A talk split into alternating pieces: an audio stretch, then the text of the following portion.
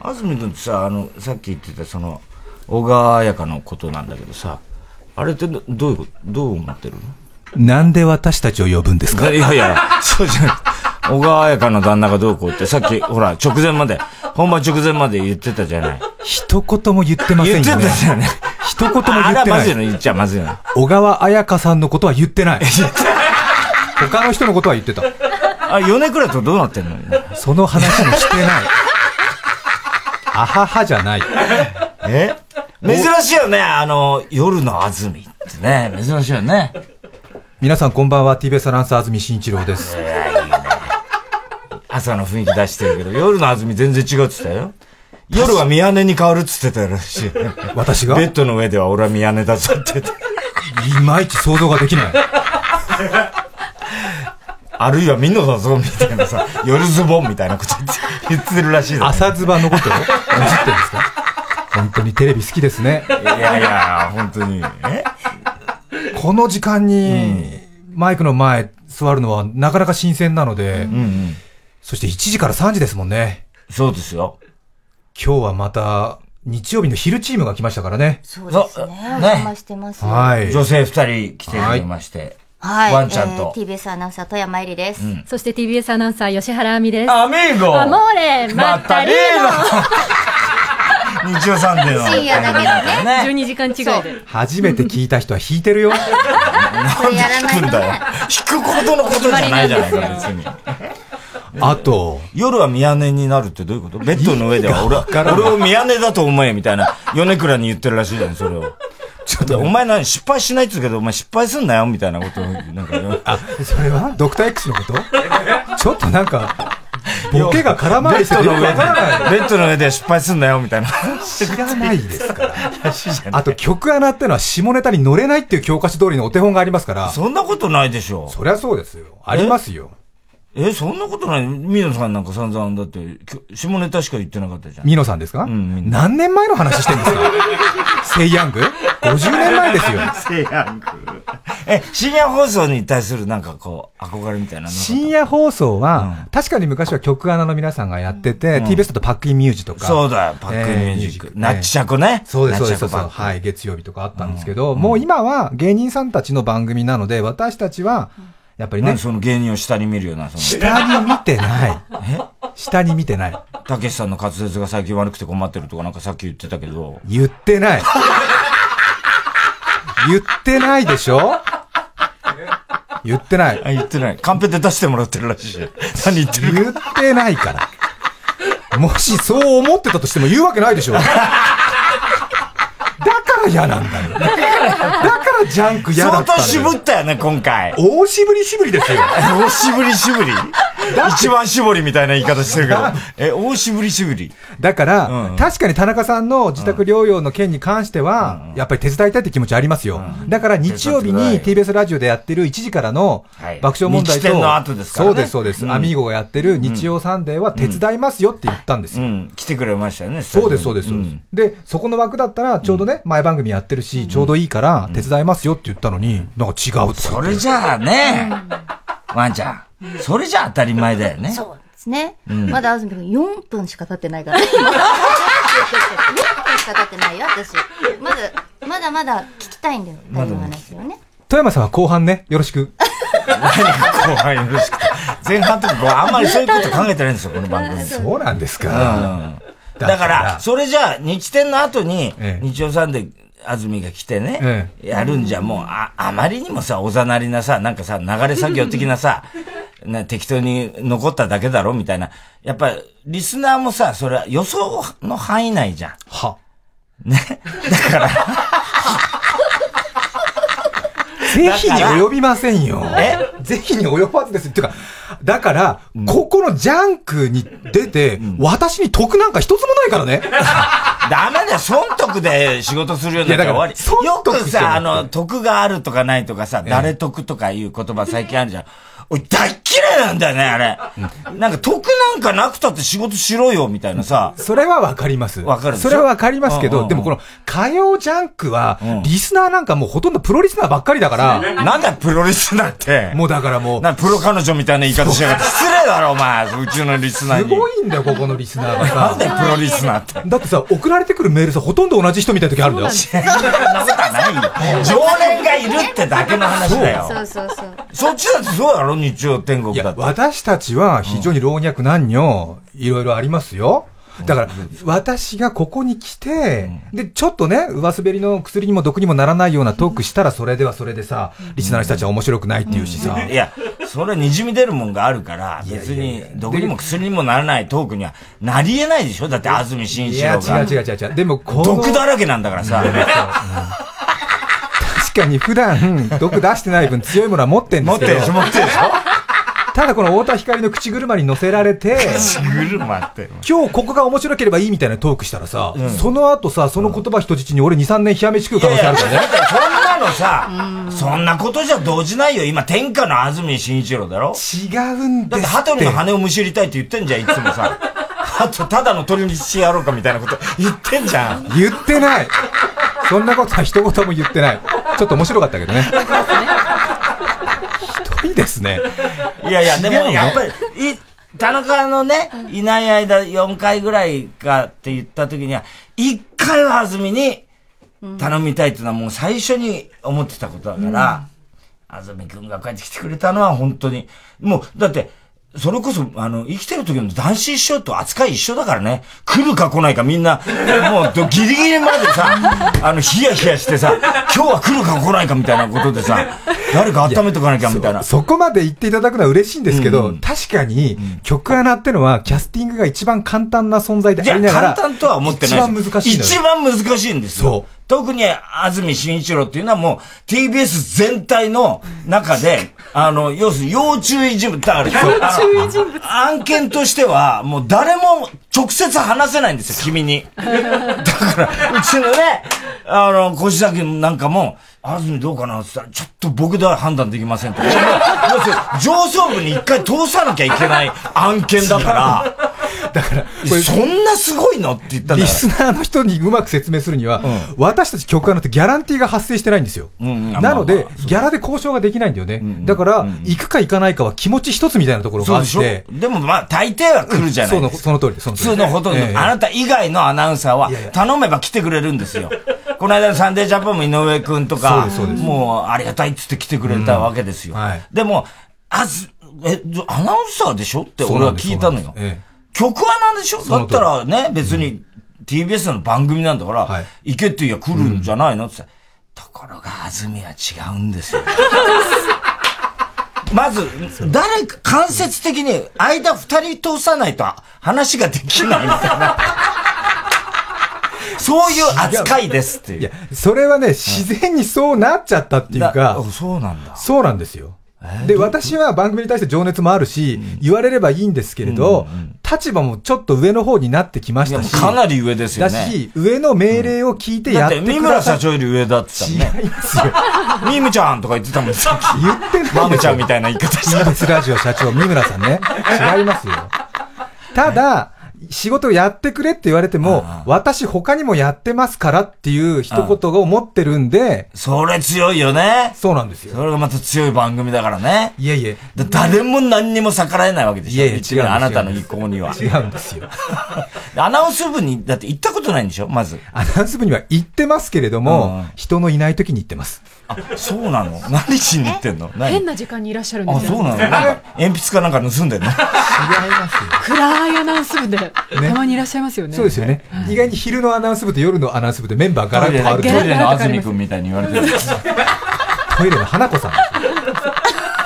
だ から、アナウンス部、とにかく、安住に関しては、と、要するに、アナウンス部で何、何か表をつけなきゃいけなかったりするんでしょサラリーマンってなんかその出勤表みたいな。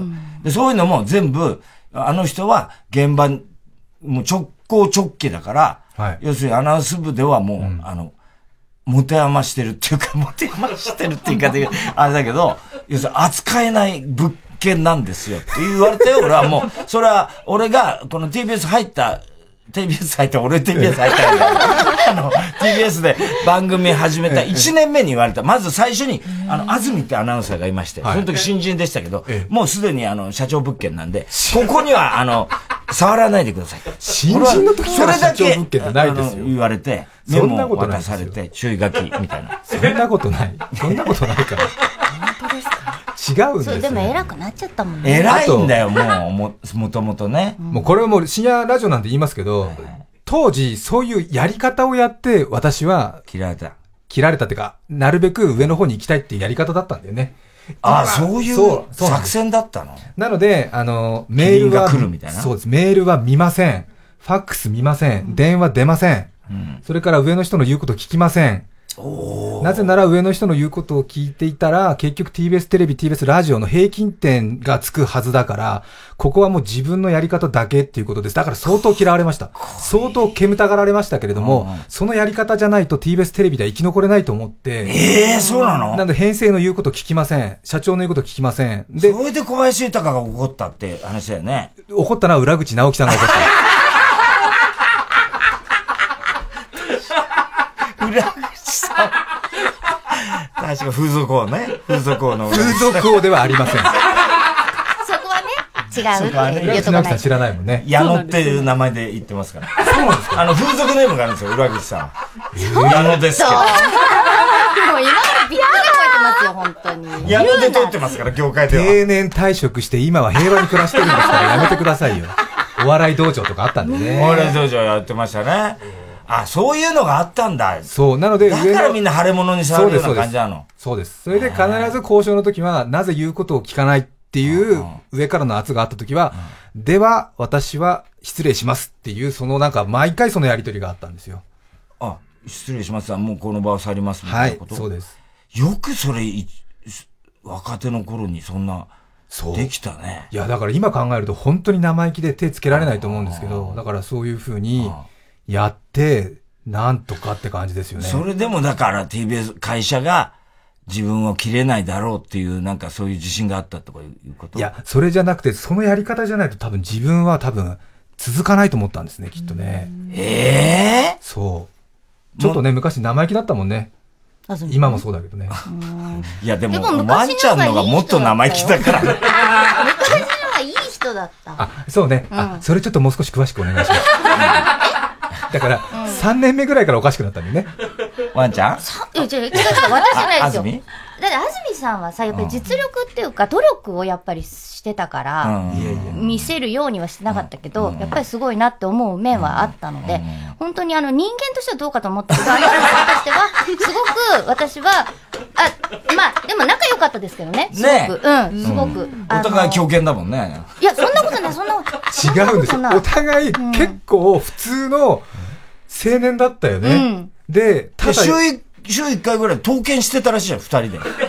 それは後々。 TBS の社員がどっちにかけるかみたいな、 そういうのやってたらしい。小組み合わ山せられてと。安住の喧嘩は、ちょっとしたボクシングより面白いと思ってた。平気で3年ぐらい話さなくなっちゃったりね。あ、そう、そんな期間もあ本った当にの好き。だったの。仲、仲良しだったの、昔は。うんうんうん昔、うん。まあ、だから今もまあ、あや喋るけど、んなんか、あ大しのてやっぱり偉くなっちゃったっていうか、今日も楽屋がね、一人だけあるみたいなね。ああ、そうやっぱそ、そ ら、赤絨毯引いてあったもんね、今日ね。違うエレベーターなかんからね私。たちさ、吉原と打ち合わせ短っみたいなね。なんか、ずーっと、ずーっと、あ安住さんね。違うよあ安住さんずっと。日曜天国のスタッフも来てたから、ちょっと大きめの部屋があったっていう。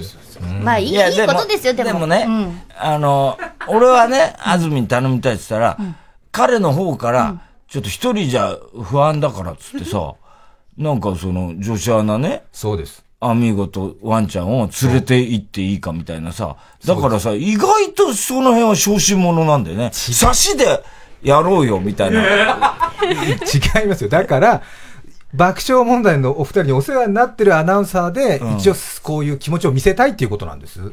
いやいや、そうだけど、別にさ、いいじゃないひ二人きりでやっても別にさい。や、まあそうですけど、でもね、ちょっと、太田さんの話も聞きたいもんね。何言ってるい や、太田さんが安住と喋りたいって言ってんだって言ってんの。怒るなよ。ごめんなさい。だだから今日は私はね、そうね楽しみにしてきたんだから。富山エリアナウンサー初めて聞いた方はびっくりされてると思い ますけど、ちょっと江戸っ子育ちなもんです から、本気になった時に、なかなか最近聞かない江戸弁が聞けるんですよね。ベランメ言い方がきつ手いです安定みね。たいな感じになるからね。心は優しいんですけど。心は優しそうなんいんでですすけよ。ど、ね。言い方がきついからね。隠れデカ派、純情派みたいなとこありますよね、ちょっとね。言い過ぎですけ富ど。山さん生まれ深川だもんだね。から、向島だっつってんの工事まだっつってんの何回もこれだから。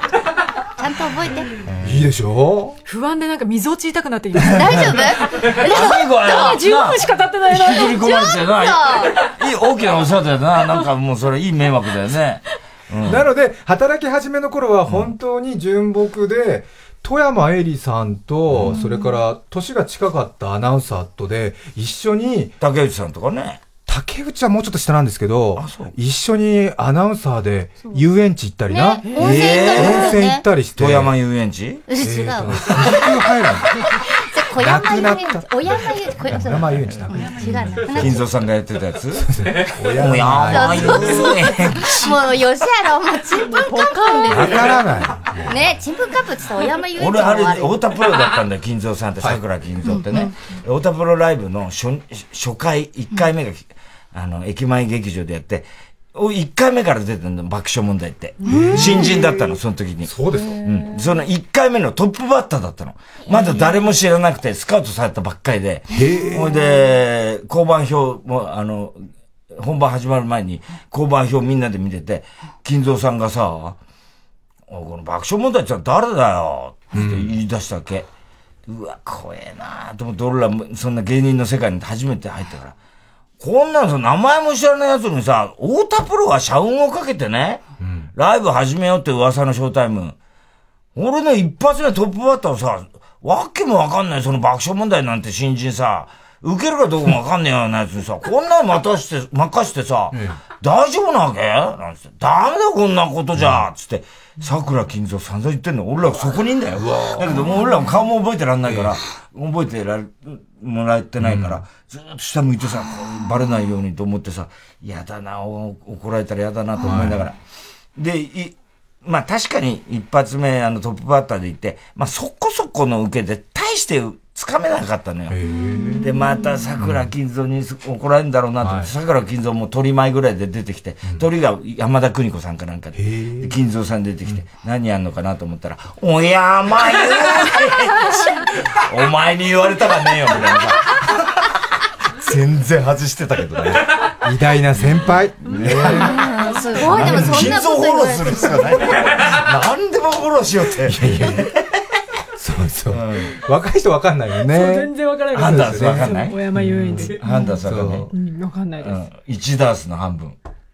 ハンダース。ハンダース。うん、あ、ハンダース。ハンダース。6人組でハンダース。そうそう。清水明さん。清水明さんはいわかるでしょはいわかりますあの人とかもいたの。うん。えご存知ですか、トイマさん。あ知らないけど。モノマネでレコード出してすごくヒットした。そうそうそう。君を見つけた、あの渚にってね。うんあれを全部、あの、モノマネでやっていく。へえ。そうそうそうそう。そういうやつ。うん。あれ楽しかったよ。うんあと、顎、顎を収む。あごいさ顎む。勇む。顎勇む。 長顎がいですね長い人。はいはいはい。顎金蔵って。これもコンビでやってた。大して面白くなかっまたもうやめてくださいよ。ねた。あ、それで田中にね、実はね。あの、昨日会ったんですよ。うん。田中、あの、うち来て。へでとりあえずもうもう、一応日常生活は始めてて、脳梗塞でしょ、でだけど、まあ、ほとんど後遺症もないって言うんで、普通にもう生活始めた方がはい、先生も、あの、会話とかね、えうんまあ、うんかの、残りはしないんだけど、あの、あんまり家でぼーっとしててもそれ良くないんで、っていうんで、一応昨日、お久々に、1ヶ月ぶりぐらいかな、うちに来てさ、で、これからどうやって復活していくかみたいな、あの、ほら、漫才、ライブとかもあるんですよ。で漫才とかって、正直自分でどう、どうなのみたいなね。あの、要は、漫才って漫才本番だけならいいんだけど、ネタ作りに3日ぐらいはい。夜中中さやったりするじゃない。大変ですもんね。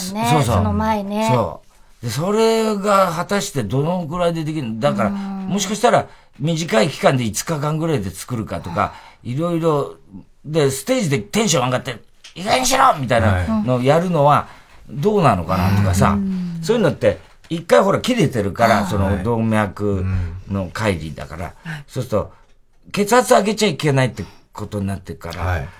あの、あんまりそのテンションを上げるのもどうか、で、できそうみたいな話をさ、へえ。してて。で、田中も、まあ、あいつもほら、もうその気分になっちゃう人だから、ちょっと自分が病気だっつったらさ、もうすっかりなんか病人みたいな顔するんだよ、あいつも さ。なんか嬉しさ。かったんでしょでも太田さん久しぶりに会そう、って。久しぶりに会ったら嬉しいね。ね嬉しくないよ、別泣いに。たいやいやいや、泣か泣いたね。ないよ、ね。泣いたね。ね嬉しいもんね、そう久しそぶうりそにう。う会んったら。ただ、確かに俺も、ちょっと、その、血管のこととかわかんないから、そう、ちょっと怖いもんね。ね、怖いから、変にさ、刺激することも言いたくないしさ、怖くはだったのよ。で、うちの、いつもだったらネタ作りする俺,、俺の6畳のい部屋でやるんだけど、社長が、あの、もうちょっと広いとこで、俺、タバコもも吸ってたから、はいそれもうだから田中の前でもうタバコ吸わないことにしたんだけど、で、うちの、俺の部屋だと、その日は吸ってないんだよ。だから、田中が来るっていうんで。吸ってないんだけど、社長が、いや、吸ってなくても、ここにはもう長年吸、吸った、あの、煙が染みついてるから、こう、あなたが今日吸ってなくても、この部屋に入るだけで、田中はまた脳が爆発するって言い言い出 して、 そんなことないと思うんだけまあど、ね、ちょっとね、無茶だけど一理ありそうな気もす るね。うんまあ心配だから本さ。当ね、心配だもん。ちょっと残りがねだ。からまあわかんないじゃない、その生活し始めてみないと。で、リビングに行って一応広いんですよ、社長の部屋だから。もう俺の部屋とは全然段違い。広すぎるええ地平線まで見える国に感じるぐらいの広い。三代社長の話したらね、鬼越トマホーク怒られてたよね。そうそうそうそ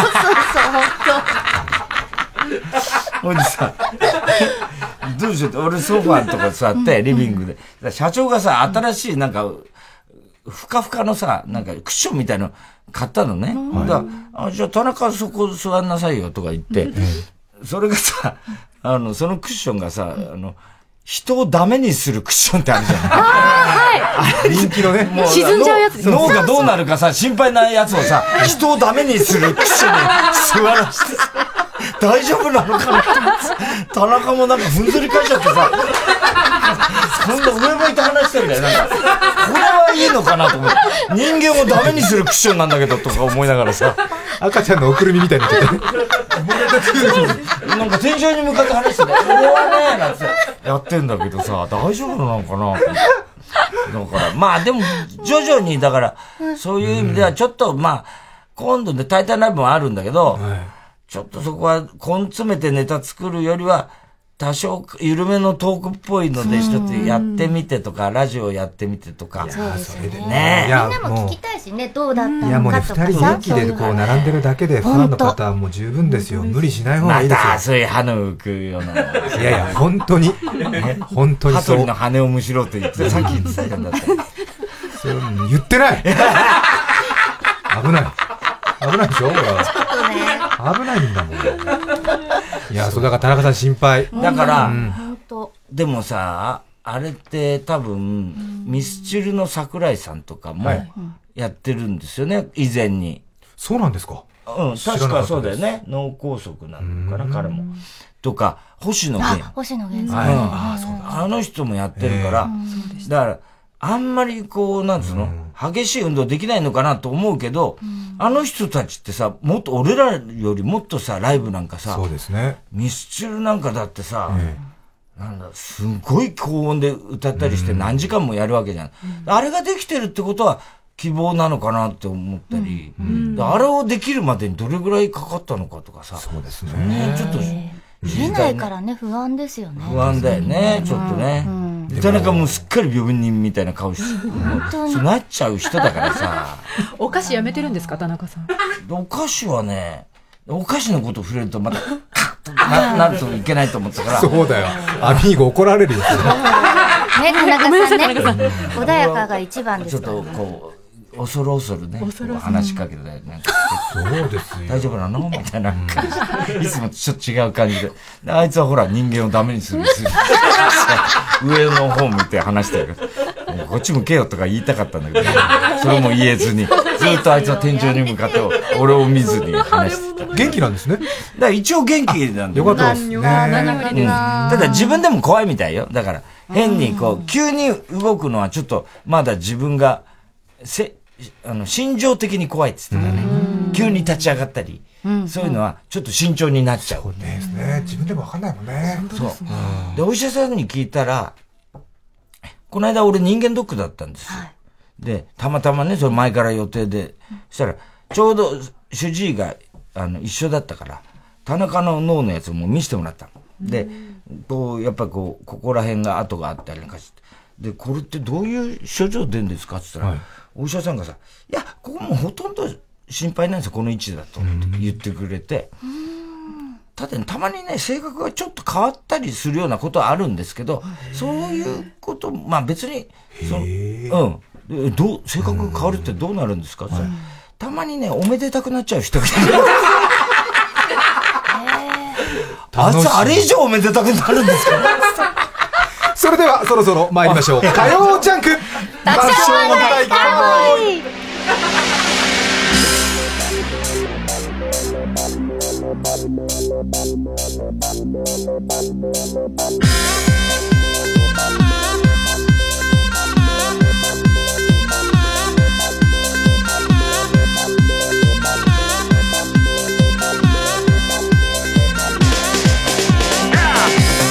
改めましてこんばんは TBS アナウンサー安住紳一郎です小山えりです。吉原亜美です。太田です。きっちりしてんね、やっぱりね。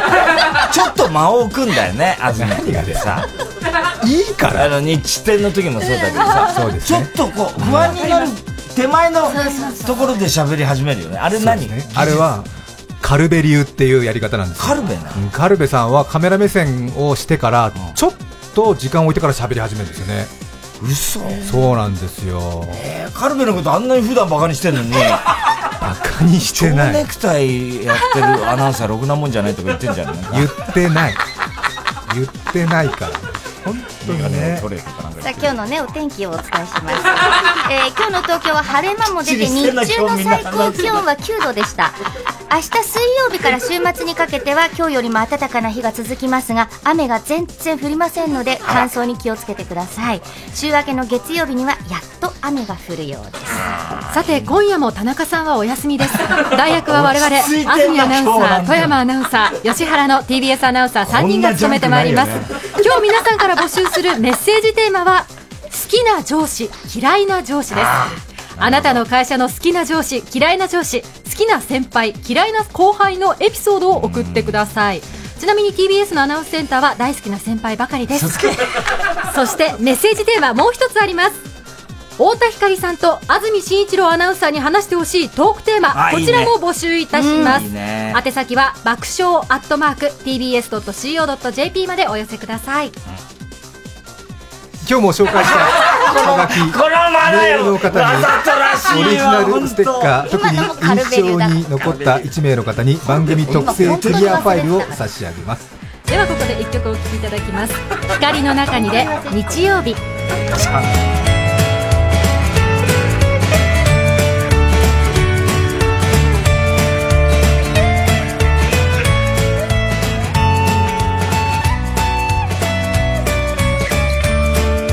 「今日も何も変わらない日です」「天気はいいけど退屈」「寝癖のままであくびをして」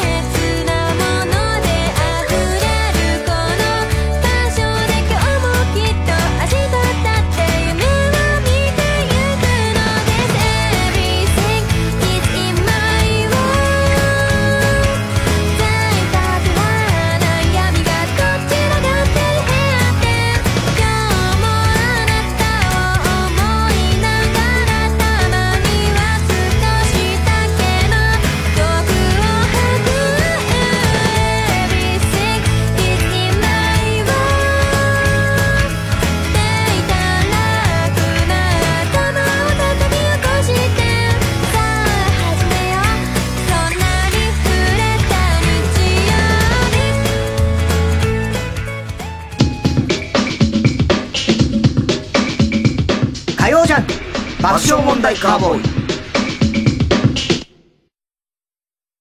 イ TBS ラジオジャンクこの時間は小学館中外製薬三話シャッター総合人材サービス新生梱包他各社の提供でお送りしますドラマも大ヒットしたミステリー漫画「テセウスの船」その作者東本俊也が最新作では日本中を感動で包み込む医療ヒューマンドラマ「プラタナスの実」小児医療の最前線で描かれる家族の愛小学館からコミックス発売中君はね、声を口先から出してんのよ。ダメですか役者はね、腹から出すんだよ、腹から。中外製薬すごいですね。これ、お腹触ってみ。あ、はい。そう。うん、そうそうそう。そうそうそうそう。何やって、何もんだよ、何も。人生で一度は見ておきたいクラシックバレエの真髄がここに大和ハウスプレゼンツ K バレエカンパニー白鳥の湖上演チャイコフスキーと熊川哲也100年を超えて受け継がれる感動の歴史をご体感ください3月24日から28日まで渋谷文化村オーチャードホールにて上演詳しくは K バレエカンパニーの公式ホームページをご覧ください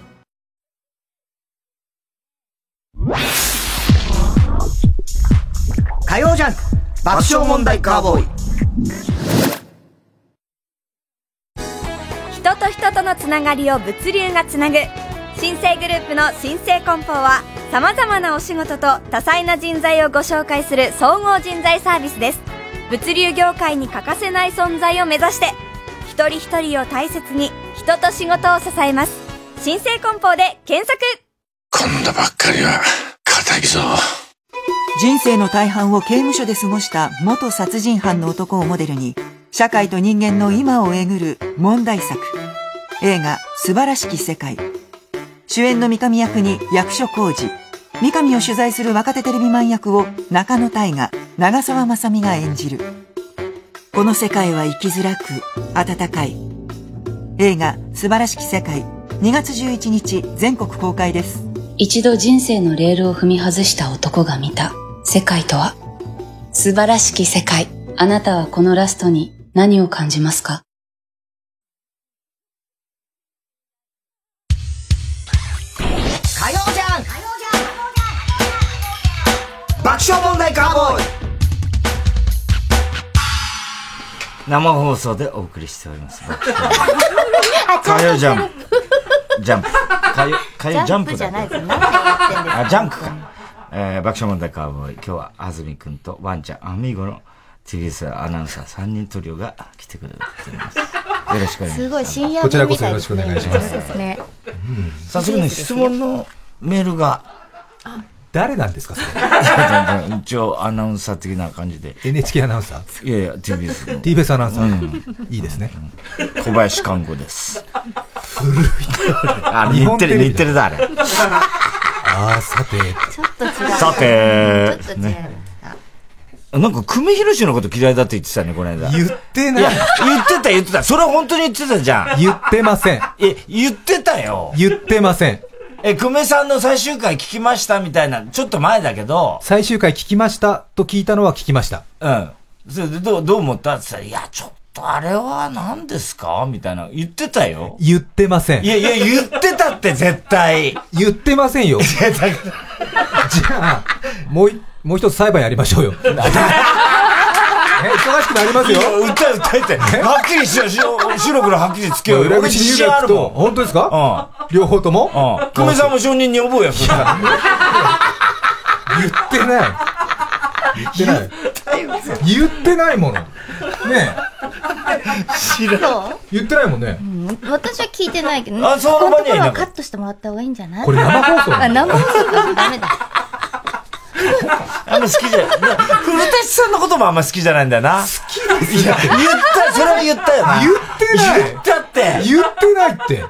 あ、そうだっけ言うわけないじゃないですか。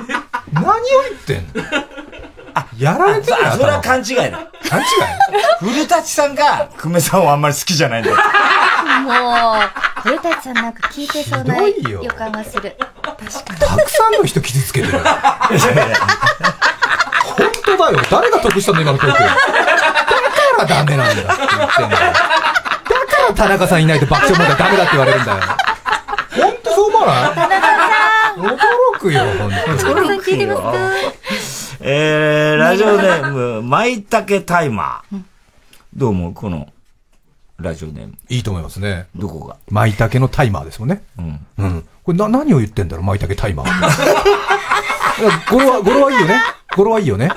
うん。なんだろうね。舞茸が育つのにタイマー、それを分かるタイマーなのかな。もう説明回答送ってき て。本当に、ほら、ラジオネームわかりやすいので。だから安住くんのちょっと意見をさ。嘘か、じゃあ聞きますでもなんか、舞茸型のキッチンタイマーとか可愛いよね。リンゴ型とかほら、オレンジ型のキッチンタイマーあるけれど。んあ100円ショップで売ってるよそううなそうそうそう。あそういうことか。そういう感じじゃないかな。ね。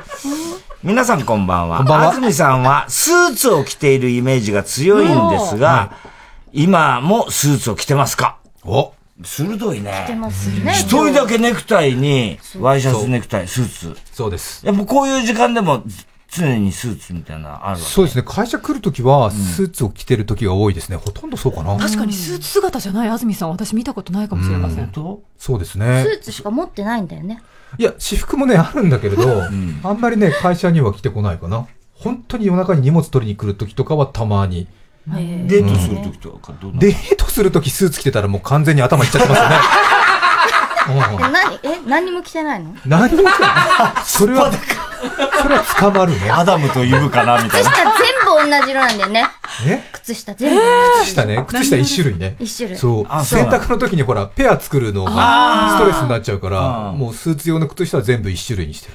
え普段着どんな感じなの普段着は本当に、あの、チノパンに、なんかこう、シャツみたいな、予備校生ファッションみたいな感じですね。へー帽子とか被って。帽子はね、被らなくても、私普段スーツの印象が強いらしくて、わかんないんだよねスーツ脱いだ瞬間に気づかないんですよね。そう。で、朝食食べてる時は、朝食食べてる時それはあれブーツか。あ、ごめん、何のボケかわかんない。ちょっと私にも。ブーツを脱いで朝食をブーツ、ブーツを脱いで、朝脱食いで朝食をだ って。ああ、そっかそっかそっか。え、じゃあデートの時は、ディズニーとか行くのディズニーランドはね、行ったことないんですよね。あ、そうなんだ。はいピューロランドの方なんだ。サンリオピューロラン ド。むしろ逆になぜそっちに行くのそんなこと言ったら悪い よ。そうだよ。いやいや、じゃなくて。ほら。行かない人がピューロランドに行くなんで逆にってどういうことなんだよねえ何の逆なん だよ。だから方向性一緒じゃない別に。逆で逆逆って何逆逆にまあ今、よかったね。今日、安住くんのいろんなことが知れて知ね。りたいよね。だって普段ねこういうことあんま聞けないもんね。え、どこ行くのデートとかって。デートどこ行くかそれ本当に興味ありまいすや、興味あるよ。みんな多分あると思うよ。本当ですかなんかちょっと、変わったところに行くのが好きですね。あー、なんかそういうの知ってそうだもんね。鉄道とかも詳しいし。そうですね。なので、そのプランニングは自信ありますね。えー例えば。例えば、例えば、ちょっと変わった運転の仕方をする電車に乗り、え、そんな電車あるんですかうんなんかちょっとね、複雑な、こう、ちょっと、なんあ、ていうんスですイかハね。チスイッチバックとか。スイッチバックとかですね。あとちょっとマニアック今夜な。もスイッチバッえクしてみようかみたいな。え違いますよ。よくわかんないし。その時はスーツ脱いじゃうよみたいな。知らないから。ピューロランドみたいな。だから嫌なんだよ。ここで乗ったって得がないもんね。世の中には下ネタに乗らない人種ってのもいるんですよ。そうでしょホテルの受付のホテルマンとかが下ネタ乗ったら嫌だよね、なんかね。嫌でしょ宮様とかも乗ってこないしさ、学校の先生も乗らないもん ね。そりゃそうだろ。だから、そういう人たちがいるの。いる。それ、住み分けて暮らして禁る。止なんですか下えネタ。下ネタ禁止なんですか禁止じゃないけれども、下ネタで、とかは。親父とおふくろはだってセックスしたからあんた生まれた、来たわけですよね。そういうことです。だから安住なわけですよね。うん、そうですよ。お、お前の親父の安住が発射したわけだろ、そうですけど、そうですけど、別に私たちは仕事上、それは、私たちだってそれは性欲ありますよ。ある、あるんですかそうあり勃ます起した時あるんですか例えば、 例えば、あの、セブンデイズの時とかにギンギンだった時とかあありますありません。なんでありませ んし、そんななんで質問渡辺恵理子見ながら立っちゃった時とか。 またそれでありませんって言ったら、エリさん、お失礼怒りだまよすから、そうでそすうだよ。 あなた私見て不利みたいなことになるから、だから嫌なんだよ。乗ってきただからジャンク嫌なんだよ。でしょ最悪だよね。安住さん初めて見ました。そうでしょはい女性アナウンサーはさ、下ネタスルーしてもさ、女性だからってある程度はさ、こうスルーを許されてるけどさ、男性の場合はさ、最後の一戦でちょっと反撃しないとさ、ちょっとおかしなことになるからさ、そうなんだよ。言わないでしょ宮様が立っちゃったとか言わないでしょ宮様言わないんだよ。なんでなんでなんでなんで俺がちょっと強めの毒出したらビビっちゃうわけねえ、なんでもうずっと舞いたけたいママチだよって言っとくけど。メタケタイマーは、だからスーツのことね。うんあそっかそっかうん次だラジオネーム、青首大根。えー、太田さん、安住さん、富山さん、吉原さん、こんばんは。んばんは安住さんに質問です。富山さんにはワンちゃん。吉原さんにはアミゴというあだ名がありますが、安住さんにあだ名をつけるとしたら、どんなあだ名で呼ばれたいですかあ、私が、どうだろう、会社あだ名ありますか、安住さん。あだ名はね、学生時代の時は、安住なんで、そこの、あずっていうふうに呼ばれてたかな。あず。うん。へかっこいいね、ちょっとね、あず。あず女の子っぽいよね。うんそうですねあずちゃん、みたいな。うんあ、そうそうそうそうそうえしんちゃんじゃなかったしんちゃんは、親戚ですね。親戚しんちゃんって呼ばれてた。人に呼ばれてたってことそうそうそう親戚しんちゃんって呼ばれてたんだ。富山さん今なん か言ったそうそう、そ親う親戚だね。戚の人にはしんちゃんね。そうそうそうそう。え、TBS 内では、じゃあ、よあだ名で呼ばれたことないのそうですね。なんだろう、お安藤だったらアンディとかさ。そうそうそうね、あったよね。そうです、そうです、そうです。あんまりだからそういうタイプじゃないんだよ。そうだよね。安住さんだよそうね。いう人は軽蔑してたの。あだ名で呼ばれてるような人は。軽蔑なんかしてないですよ。え、安藤さんのこと言ってるんですかするわけないじゃないですか。でも安藤はすごいやっぱりさ、君と出会って、挫折感を味わったって俺には言ってた。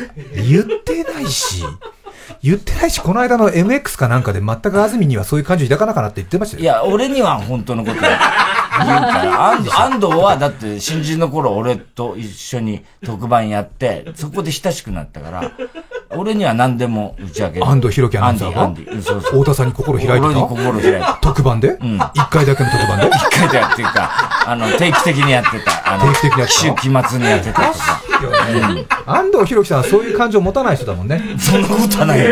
そんなことはないよ。あ、そうですか、うん安藤博樹さんはね、本当に変わってて、あの、一つのものを突き詰めるタイプで、とにかく自動車が好きだったんだよね。もともと自動車メーカーに就職したかったんですよね。そうなのそれで、車を一生懸命、こう、いろいろ自分なりに、こう、アレンジし改て造してうん、で、一回ね、車で送ってもらったことがあるんでね。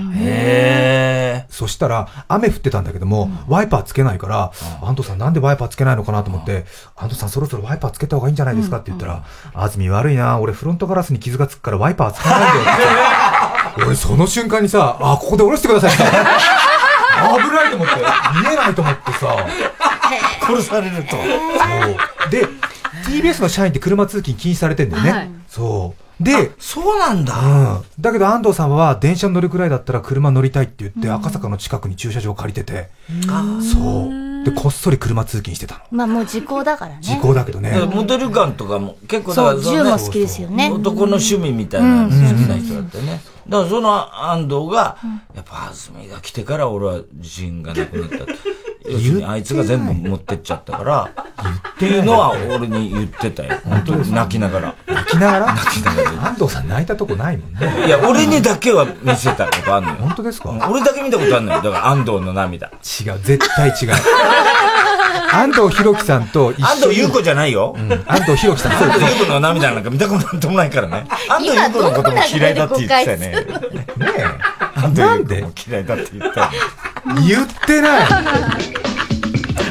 マジでめっちゃ。いろんな人が、いろんな人が嫌いって言ってる。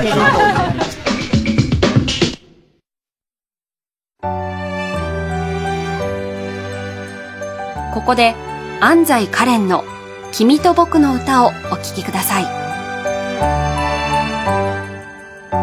日が差す方へ進む時連れて歩く影振り返るたびにそれに気づいていたけど行く手を照らし背を強く押す光にさえ不安怖さ寂しさを感じていたんだてきたただの言葉たちも誰にだって届かないものだよ意味なんていらないよただ少し震えてる音のない夜も青い朝も遅れはしないよ今選ぶことをくすぶっては破片をこぼした I wanna be with you with you 歩み出す理由なんてもう形なくても探したいの 905FM954AM TBS ラジオ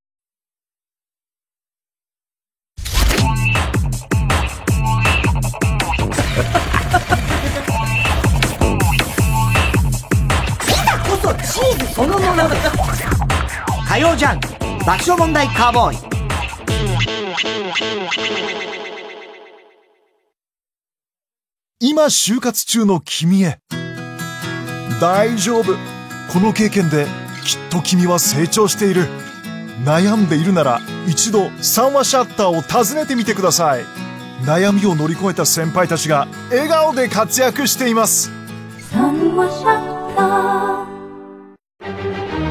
音楽の力による心の復興を TBS ラジオ主催つながる心つながる力みんなで作る復興コンサート2021サポーテッドバイ KDDI 3月7日日曜日宮城県名取市文化会館で開催震災から10年の今年は仙台フィルハーモニー管弦楽団と加藤時子の夢の共演チケット好評販売中オンライン配信でも視聴できます詳しくは TBS ラジオイベントダイヤル03-5570-5151または TBS ラジオイベントサイトをチェックしてください TBS ラジオ905954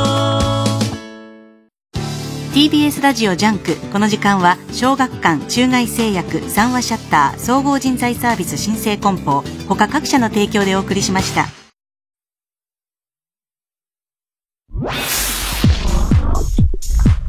火曜ジャンク爆笑問題カーボーイ水曜ジャンク山里亮太の不毛の議論2月17日はゲストに復活の大女相方しずちゃんが登場しずちゃんが考えた南海キャンディーズの漫才をリスナーの力を借りて完成させ生披露します2月17日水曜深夜1時から「おかえりおしず」毎週金曜深夜1時からは「バナナマンのバナナムーンゴールド」この番組がどんな番組か、えーこれからですね日村さんにビシッと伝えてもらいたいと思うんですけど日村さん大丈夫でしょうかはいじゃあ準備いいですかはいビシッと伝えていただきたいと思います、はい日村さんああもうなくなっちゃった時間いやじゃ何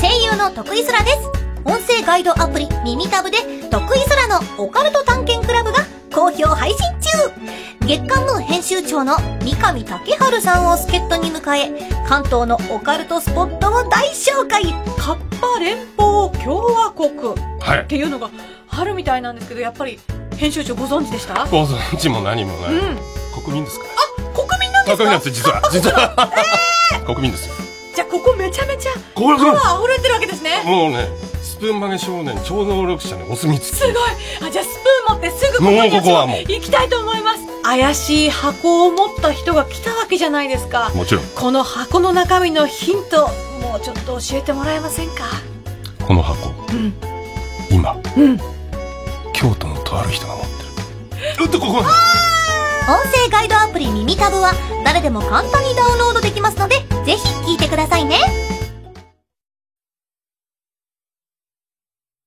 火曜ジャンク爆笑問題カーボーイここで、タイタンシネマライブからのお知らせです。不法みたいなね。頑張ってって一生安懸命住やさってんに言んだよわれてね重圧に負けずちゃんとやってるのそう聞いてよえーあんたの事務所のお知らせやってんだよこのタイタンシネマライブですけれども、2ヶ月に一度、爆笑問題さんはじめ人気芸人が多数出演するタイタンライブの模様を全国の映画館で生中継しているタイタンシネマライブ。今回は2月12日、今週金曜日を予定していましたが、日程を変更しまして、2月27日土曜日、午後5時30分開演とさせていただきます。チケットの発売スケジュールにつきましては、タイタンのホームページをご確認ください。お知らせでした。では、メだッかセーらジ。ここで、ちょっと、だから、まあ一応今んとこ田中と っていう予定なんだけど、まあどういう形になるか、もうちょっとこう、いろいろね。いや、無理しない方がいいですよ。そうですね。無理しない、まあ無理しない、無理はしないんだけど、別に思いっきりあいつのね、頭を叩こうとか、でそういうことはしないですけども、あのー、ただなんか喋ることもいいみたいなうんうんうん。客前に立つとか、そういうことも言ってるから、いどうすりゃいいのかね、よくわかんないんだけどね。ここで復帰ってことですか田中さん。いや、あのー多分、うんまあ、あんまりこう、まだ決定的なことは言えないんだけど、うんそうですねサンデージャポンが多分、そっかそっ最か初かなとは思うんですけどね。ね。でまあ、そういうことで。はい。メールに参りましょう。はいはい好きな上司、嫌いな上司。えー、ペンネーム、もんちゃんですね。女性45歳。太田さん、助っ人の皆様、こんばんは。 え、どうなのかなひとまとめて今、まとまれて。私が好きな上司は部下よりもはしゃぐ上司です。ほう会社員時代、部下とカラオケに行っては、自分が一番はしゃぐ上司がいました。ある時、いつものようにカラオケではしゃいでいた上司は、歌いながらジャンプして着地した瞬間、アキレス腱を切りました。わあ、バカだなあと思いながらも、そのはしゃぎっぷり嫌いじゃないかも、と思いました。母性本能がくすぐられるのかもしれませんね。とどうですか楽しいね。上司。上司、アミーゴ私に聞きますかこのシチュエーションで。好うん好きな上司。きな上司。いるええそうですね。まあでも、あの、愛の反対は無関心だと思ってるので、いろいろ言っていただける先輩の方が好きです。あーなんか、あれは違ったとか、あれはどうだと思うよ、みたいな。ワンちゃんみたいなあ、はい、はい。違うだろ違うだろ私やりすぎて、富山さん違うだろ、このあんな言い方しないからね。本当ですよね。まさにその人だよね。その人吉だ原の言い方だと。あのね、あれはね、ちゃんと、あの、伝えて。ね。そう。4分じゃない。ちゃんと伝えて。 4分じゃないだろそう。4分じゃない。 4分だろ ?4 分 だよな、つってね。4分って言って、4分だからね。なになにそのやりとりいつやったのしたけど安住くんが参加しないうんアナウンスセンターの中のなんか送別会みたいなところでね。そうです安住さんは確かにいらっしゃいませんでした私送別会で数字注意さ言っれたても言っとくけど、必ずあなたには電話してあげてんだからね。出席しなさいっつって。既読するなの。既読する。来なんか来ないからね。ないんだよな。だから自分はそこ来いよのって話中には入らないみたいな。そういうの絶対電話してるでしょ、でも。行くときはちゃんと行ってますよ行くときは行ってますよねえこ後輩に教えることもあるんですかあります4分じゃないよ。4分だよ、みたいな。言うことはあると思いますね安住さん結構教えるよね。そうだよねそう、みんなあのこの、とすごい若い人たちに教える。 あ、そうなんだ。ね。その言い方もトゲがあるわよね そうよ。すごい若い人ってこと新人ってことえそそうですね。今はちょっと年が離れてる。そううんそうね一時期ちょっとそのあの後輩とのね交流がそんなになかった時期もあないっってて聞いたよ、俺。そうなんですよいや安住さんと全然会ったことないんですってみんな言って。そうなんですよね。なので、ち比較的その、パッキリ分かれてるんですよね。で、研修とかをしっかりするようになった世代は、多分、えっ、と、山本里奈、山形、あのあたりぐらいからしっかり交流するようになったんだけども。偉いよね。ちゃんとどっかにさ、ご飯連れてってあげたりとかするのね。そうそうそうでもちょっと上の方ラブホとか連はれてて、ラブホテルには行きません。ダイヤ的な。ダイヤ瀬戸ダイヤ的な。瀬戸ダイヤさん。すいませんね。ボケた方にフルネーム言わせちゃって。ダイヤって聞くから、瀬戸ってよ言わざるを得なくなっちゃう。でしょ誰って聞いちゃダメだから。も う、俺のポンコツぶりが恥ずかしいよ。いいんじゃないいつも見えないから、ポンコツぶりが。汗練習だーとか言ってやってんの。そういうの。もっと腹から声を出せみたいな。やってないから、次読んでちょうだい。たまにもう、だんだんね、1時間ぐらい経つとでもね。もう集中力切れてきたよ。私もうだって、でも一さ回家帰って寝てんだもんだって。して。た、あの、日曜天国とかでさ、たまにさ、あんすこのリスナーさんってやっぱりさ、落ち着いて、でも、あの、落ち着いてんのに面白いっていうさ、メールいっぱい来るじゃん嬉しいですねほんとそう。あれ作家書いてるんでしょあれ。書いてない。あははじゃない。本当にやめてください。ちゃんとね、送ってくださいますよ。んそうだよねしっかりしたね、文章で、これ書くの1日ぐらいかかるんじゃないかなっていうような。あれ、あれなんですよ。俺はなっちゃこパックで読まれてたメールのかん、メールっていうか、あの頃ははがき手紙だけど、あの、大人が割とこう、ちょっとこう、丁寧に書いてんだけど、ちょっと下だったり、ちょっと勘違いの変だったり、ああいうのいっぱい来るよね。そうですね。ちょっとね、だから、あの、向田邦子さんのエッセイみたいな感じのあーそうそうそうそうそういう感じちょっとほろりとくるような。ちょっとレベル高いんだねうそうなんですよね。それをまた読むのがさ、えうまいよ ね。間を、カルベの間を。そうそう途中、あ、もうこれからだから、カルベって聞いたら、あ、カルベ入ったみたいな。多分そういう感じで聞くよね、きっと。みんな。カルベの顔浮かぶと思うよ。間を開ける瞬間に。カルベが間を埋めてっちゃうんだよ。だかもうら、浮かんじゃうな君のトークの 間を全部カルベが埋めてっちゃうんだよ。からもう、何回も言わなくていい。でもさ、本当冗談抜きでさ、メール読みっていうとさ、安住さんかさ、うん太田さんですよね。お太田さんさ、日曜サンデーだとすごいふざけるじゃなめちゃくちゃうんうんい。でも、ジャンクの時めちゃくちゃさうんそう、すごいねよね。朗読全然違うんだよ。そう雰囲気違う。そうかね。そううん日曜サンデーは本当に家みたいだから、ね、本当全然違う。もう面白いもん、夜ともかうち。ょっとしたコントみたいな感じでね、うん見えるもんね。だから本番目3時間くらい練習してるらしい よな。してないわ。 してないわ。ほら、またね、そうやって言い合ってね。練習してるってなんか。でもここで自分のあの技術出せるなみたいなとこ必ず入れるよね。やめろ。絶対そうだよね。だから、曲があって、ちょっとね、いい雰囲気のキロロのさ、なんか冬の歌かなんかかけながら、ちょっとほろりとするような向田邦子さんのエッセイみたいなメールが来たらさ、ちょっとこれ曲に乗せたらいいんじゃないかなと思うわけ。で、ぴったりハマった時なんかはさ、やっぱりもうちょっとグッとくるわけよ。で、アシスタントの中澤さんもグッと来てるしさ、なんかリスナーの人たちもグッと来てるなって感じがわかるわけ。で、俺もグッとくるんだけど、一番グッと来てるのは自分の技術にグッと来てる。 ジャストで収まったな。 で、パッとその胸を見るとカルベの顔が浮かんでる。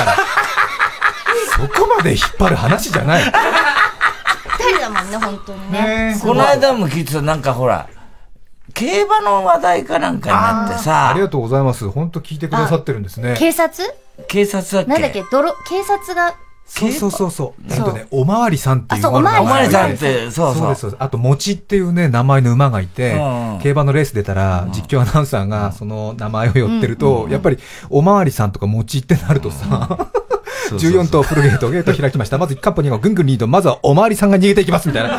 これを さ、こう、さりげなくさ、俺は競馬の実況もできるんだぜ、みたいな。そういうなんかさ、意識が、うんカルベがさ、もうそこここに見えてくんだよね。そういうカルベ。競馬もできるカルベみたいな。やめてくださいよ。そういうのはねそれ絶対やろうと思ってるでしょ、それ。即興でできるの。 いや、できるのを見せれるな、みたいな、ここでは。そうですね。ちょっと頭の中で練習してますね。その辺がうまいとこだよな、やっぱりな。出世する人ってそうなんだそう、ね、きっと本当ね。そうだと思う。違いますから。え ー、あ、それでこのはしゃぎっぷりはどうですかこれはどうですかそうそう上司はしゃぐのはいいよね上司はしゃぐっぷはしゃぐ、いますほどがあるよね。だほどがあるっていうか、なんりは一番はしゃぐのは裏口さんだと思う。で、で、あの、ちょっと、だから、なんていうの、お酒に酔っ払ってさ、うんちょっと変な大声出したりとか、い修羅みたいな人はちょっと嫌だけど、ね、あの、盛り上げてくれる人はいいよね。そううんね。そうだよね。ちょっとムスッとしてるよりは全然喜怒哀楽がはっきりしてる方がね。うんねいいよそういう時どうしてんのあずみ。私ですか私結構あれだよね。飲みに行くとご機嫌だよね。ご機嫌です。急にロボットみたいな喋りだね今ね。です、みたいな。俺勤めてご機嫌なようにやってるんだけど、ちょっと足りなかったか。そうですね。ちょっと反省した方がいいかも。やっぱみんなに気付かしてんじゃないいや特別それはねご機嫌な雰囲気それははあんま本り当に反省してるんですよ。そう本当本当に反省してるよ。当 偉うん。本当にね、申し訳ない。ここの富山エリたまに、セブンデイズ見 てると、たけしさんも気遣ってる時あるもんね。仕組みに。い。ボケてもさ、全然突っ込まない時あるんだよ。俺ヒヤヒヤするんだから。 それはね、確かにそうなんです。でも、たけしさんがボケて、で、そこに私も乗っかると、修正効かなくなってしまう時があるから、もう、あれですよ。突っ込みすらしない時あるじゃん。無視する時あるじゃん。それで時間も押してんですよ。かわいそうだよ。いや、だから、それはちゃんとコマーシャルの間に突っ込み倒してますから。そうなの、またまたみたいな、急にあんなこと言われてもダメだなんつって大丈夫です。ちゃんと、うんやってますから大丈夫です。 世界100周ラジオネーム。世界100周なんかすごいんですかね。よくした。あずみさん。世界100周ちょっと休憩させろよ。ないよ。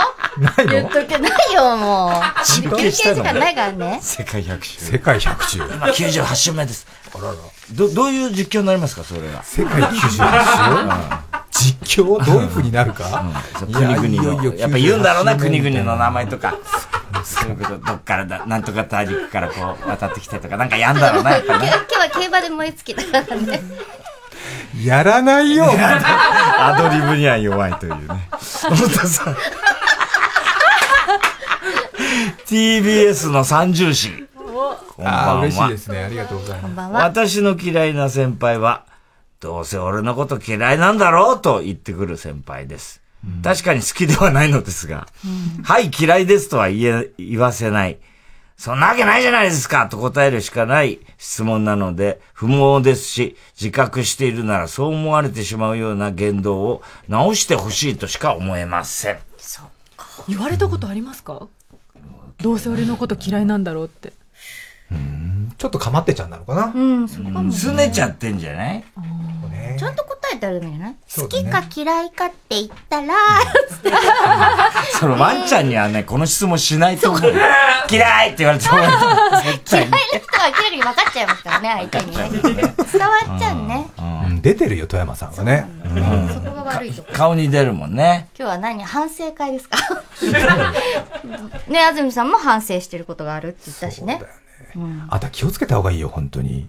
何を結構ね、言葉きついんですよ、富山えりちゃん。いやもう知ってますよそれは言い方がね。そそう。だから、びっくりする人いるから。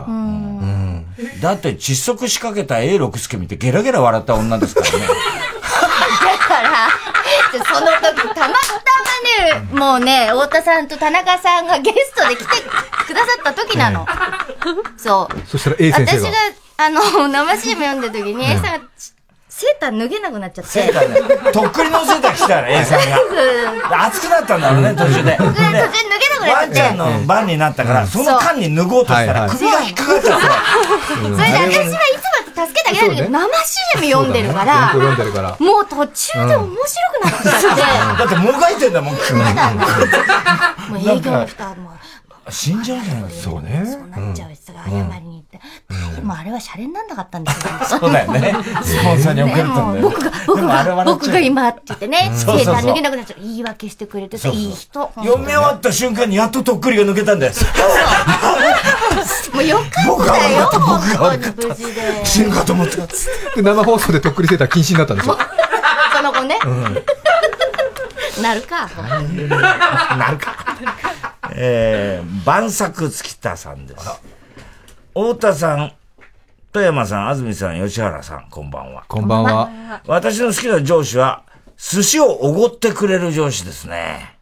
以前一度だけ上司がカウンター形式の寿司をおごってくれたことがあるのですが、安住さんが日曜天国で、カウンターの寿司屋ではしっかり美味しいとリアクションすると大将も喜んで、美味しい部位を出してくれたりすると言っていたんで、しっかりと美味しいリアクションを大将に、これ金ちゃんじゃないですよ。大将ってあの、要するに寿司屋の大将ね。大将に見せるのを意識して、金ちゃんもね、仮想大将、急に、ね、なんだろうどうしたんですえー意識してお寿司をいただきました。上司の行きつけのお寿司屋さんで、とても美味しい、か、若、岩牡蠣を、えー岩牡蠣か。のでイントネーションいいですかこれ。えもう一回言ってください岩牡蠣。どうですか、吉原さん。岩垣岩牡蠣ですか岩牡蠣でいいですかどうぞ。岩牡蠣。岩牡蠣を出してくれて、とてもいい時間を過ごせました。TBS 内でお寿司屋さんでのいいリアクションを見せてくれるアナウンサーさんは誰ですかと。これ言ったのそうで前にす。あのーどういうことこれ。喜怒哀楽はしっかり隣人に見せよっていうことで、あのーお寿司屋さんのカウンターとか座りますよね。で、男の人って、ちょっとこう、お世辞を言うっていうか、愛想を良くするっていうのが、なんとなく照れくさくて。日本人は特にねそうですね。うんなので、あの、いいもの出されても、こう、リアクションしない時が多いんだよね。そうすると、作る方も乗ってこない。それ逆の立場になるとわかるよね。うんそれでだから、きちんといいもの出してくれて、美味しかったらきちんと、いや、これはいいもんですね。美味しいですあ言うのっていうふうに言うと、作る方も乗ってくるから、で結局、お寿司屋さんなんてお魚柵に切ってさ、で端もあれば真ん中もあるじゃない。うんたださ、当然、美味しいところいいととこ、ねいいとことさ、ほどほどのところが分かれるでしょ。うんでそしたら、そんなリアクション悪い人にさ、ほどほどのとこ、いいとこ出さないもんね、やっぱね。だから、そうかちゃんとやっぱこう、お互い感謝伝えるってのは大事ですねって話はラジオでしました。えー、やってんの実践してんのやってます、やってます。でもさ、寿司屋ってさ、なんか緊張しちゃってさ、あんまりほら、俺ネタすら頼めないのよ。次何するとかっていうのも、なんかほら、いきなり中トロとか頼んだらなんか、こいつ、素人だなって思われるとか、なんかあんじゃないお寿司屋のあの、一例、なんか最初はね、白身とか食べろとかね。うん、なんかそういうのがさ、もう子供の頃から、うちの親父は寿司屋とか作ってた人だから、馴染みの寿司屋がいっぱいあるんだけど、で親父に連れられて寿司屋行くんだけど、光何するって聞かれるまで、もう、あの、本当はトロが食べたいんだけど、ずっと黙ってて。だからそういうのって結構、言うの勇気いるよね。いりますね。でもコミュニケーションだから頑張ってって感じですね。あ、それはじゃあ女性に対してとかもそうなわけ。もうだから後輩とか綺麗な顔してるね。 どういうことそうナイスですね、 みたいな。村西監督いや、なんかそういうプレーをするんですか。 プレーはしないけど、でも、きちんと、あの、喜怒哀楽ははっきり出そうっていうのは後輩にも言うし。痛い痛い痛い痛いみたい な。そうそうそうですね痛い痛い痛い痛いえそれちょっな、と歯が。歯が何どの口わかんないもん。さっきの話もう一回しましょうか。ねえ、本当だよね。 もうええじゃない。ね大将も。そうそう。大事、大事ですよね、そうやってね。でも美味しかったら美味しいって言うでしょうん、いやでも言わないね、男の人も多いのよ。男美味しくないんじゃないの違う違う違う。ちょっとね、なんかこう、おべっかしてるみたいで、なんか嫌だみたいな人は多いね。でほら、職人さんも割とそういうさ、そうそう。別にそんな求めてませんよ、みたいな、かもしんないって、ちょっと気遣うよね。そうですよねううんん。変に軽くさそうか、大将これ美味しいねって言ったらさ、素人に何がわかんないみたいな、え怖いい人もいるじゃない。なんか、寿司屋の職人ってさ、みんな渋垣隊みたいな感じじゃないじゃ ない。へいお待ちみたいなさ。いやそれそれと見たなこんとと ない。か穴子シャチみたいなさ、そんな人たちばっかりじゃないじゃない。ね寿司食いねえのこと言ってんすか寿司食いねえのことなんですけど。ひどくない寿司屋の例えで渋が期待出すってさ、これもしかしたら爆笑問題終わりかもしれないよ。なかなかないよ、これ。あの寿司三昧の社長にも、そのマグロすごいねとか言った方がいいのかな。ではここで一曲お聴きいただきますありましたしくるりで競り落としました心のね中の悪魔曲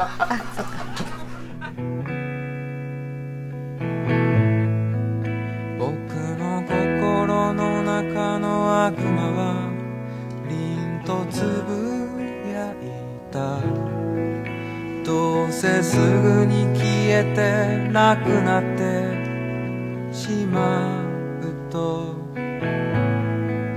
心の隙間にたまった塵は青空を隠し雲をたまなこで君を見つめている街を歩き疲れて座る場所もない黒い椅子で汚れた道しるべ箱なんないああ夢の中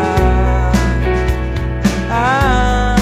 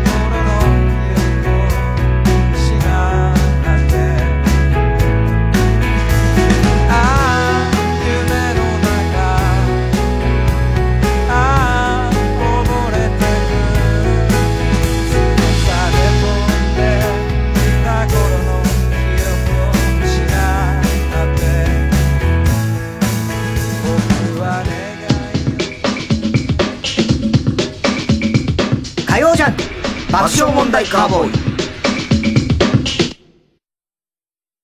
TBS ラジオジャンクこの時間は小学館中外製薬三話シャッター総合人材サービス新生梱包他各社の提供でお送りします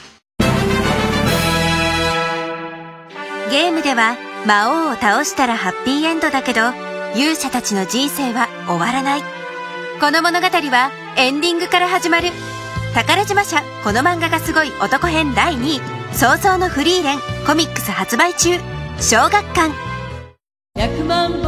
TBS ラジオ公演加藤時子コンサート2021未来への歌2月11日ティアラ高等大ホールで開催チケットは全席指定6000円お問い合わせはティアラ高等チケットサービス0356243333まで 905FM954AM TBS ラジオ